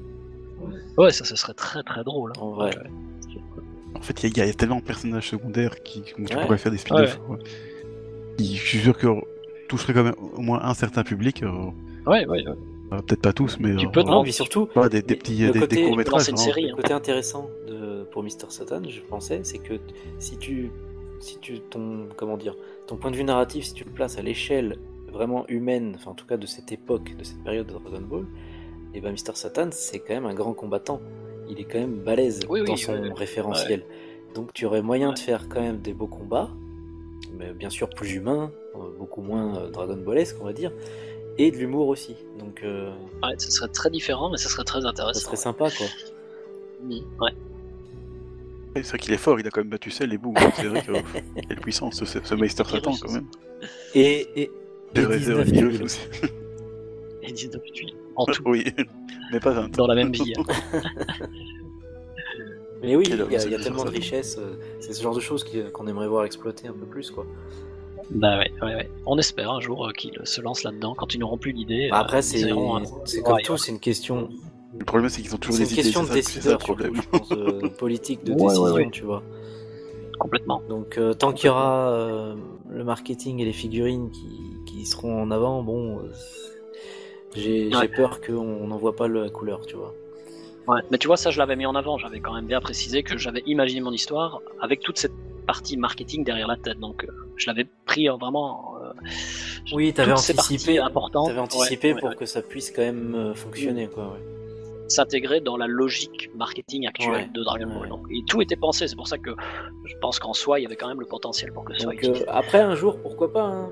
Du coup, t'avais déjà, t'avais déjà construit les, les figurines de Ouais, Sennin en et boîte tout, hein, en plastique. Après, euh, un jour, pourquoi pas Parce que regarde, même aux États-Unis où le marketing est très prégnant, on arrive à avoir des œuvres qui deviennent matures ou, ou euh, tu vois, dans les comics, tu vois, même en partant de, de rien, des fois, on arrive à avoir des trucs un peu plus sombres ou matures, euh, genre euh, 50 ans plus tard. Donc, euh, pour Dragon Ball, ça peut le faire aussi. hein. Ouais. Donc, lui, on va dire que c'est nos petits enfants qui auront la réponse. oui, peut-être, oui. Effectivement, je crois que ce serait eux plutôt euh, que nous. Euh... euh, à mon avis, Dragon Ball sera encore là. oui. Ah oui, tu vois, nous, on sera des, on sera des papis greniers, quoi. papy, oui, oui, on en parlera comme des papillons. C'est ça. Ah, C'est ça, et puis eux, hein, ils en seront au CSJ euh, 12. Enfin bon. Enfin voilà, en tout cas, on a- je pense qu'on a Encore. fait le tour de, de la question. Exact. Euh, bah, J'espère que ça vous aura plu autant qu'à nous. Ah ouais, on a pris. Oui, je suis bien Ouais, marré. tout à fait. Et, J'espère euh, Très aussi. content de le faire avec Bah vous. pareil, euh, ça faisait longtemps qu'on n'avait pas réuni l'équipe et donc ça fait plaisir. Et on a enfin pu faire ce podcast, donc euh, Ah bah mission accomplie. Très bien. Et ouais, hein, depuis le mois d'avril, on essaye, hein, mais euh, ça ne voulait pas. Et là, pour l'instant, ça, Bah oui, ça part bien. d'habitude, on, on est plutôt en pause l'été, et là on a réussi à en faire un déjà. Donc, euh, Magnifique. Voilà, c'est ça. On se retrouvera de toute façon prochainement, euh, je pense, pour le- la suite de notre partie euh, sur Majin Buu aussi, qu'il faut qu'on termine. Effectivement, faut qu'on la Et termine. on a d'autres sujets en réserve de toute façon. on a encore euh, des films Dragon Ball à comme aussi. histoires courtes, etc. Donc euh, on a encore de quoi faire de toute façon. Mais je dis, encore- on a encore les films, euh, les, quelques films Dragon Ball Z à faire. euh, le- le- c'est pas les sujets qui manquent de toute façon. Eh bien, Bon. écoutez, je, je vous salue, jeunes gens, et puis nos auditeurs également. J'espère que vous avez passé Oui. un super moment. Merci à tous et on vous souhaite une très très bonne soirée. Au revoir. Effectivement, au revoir. Salut à tous!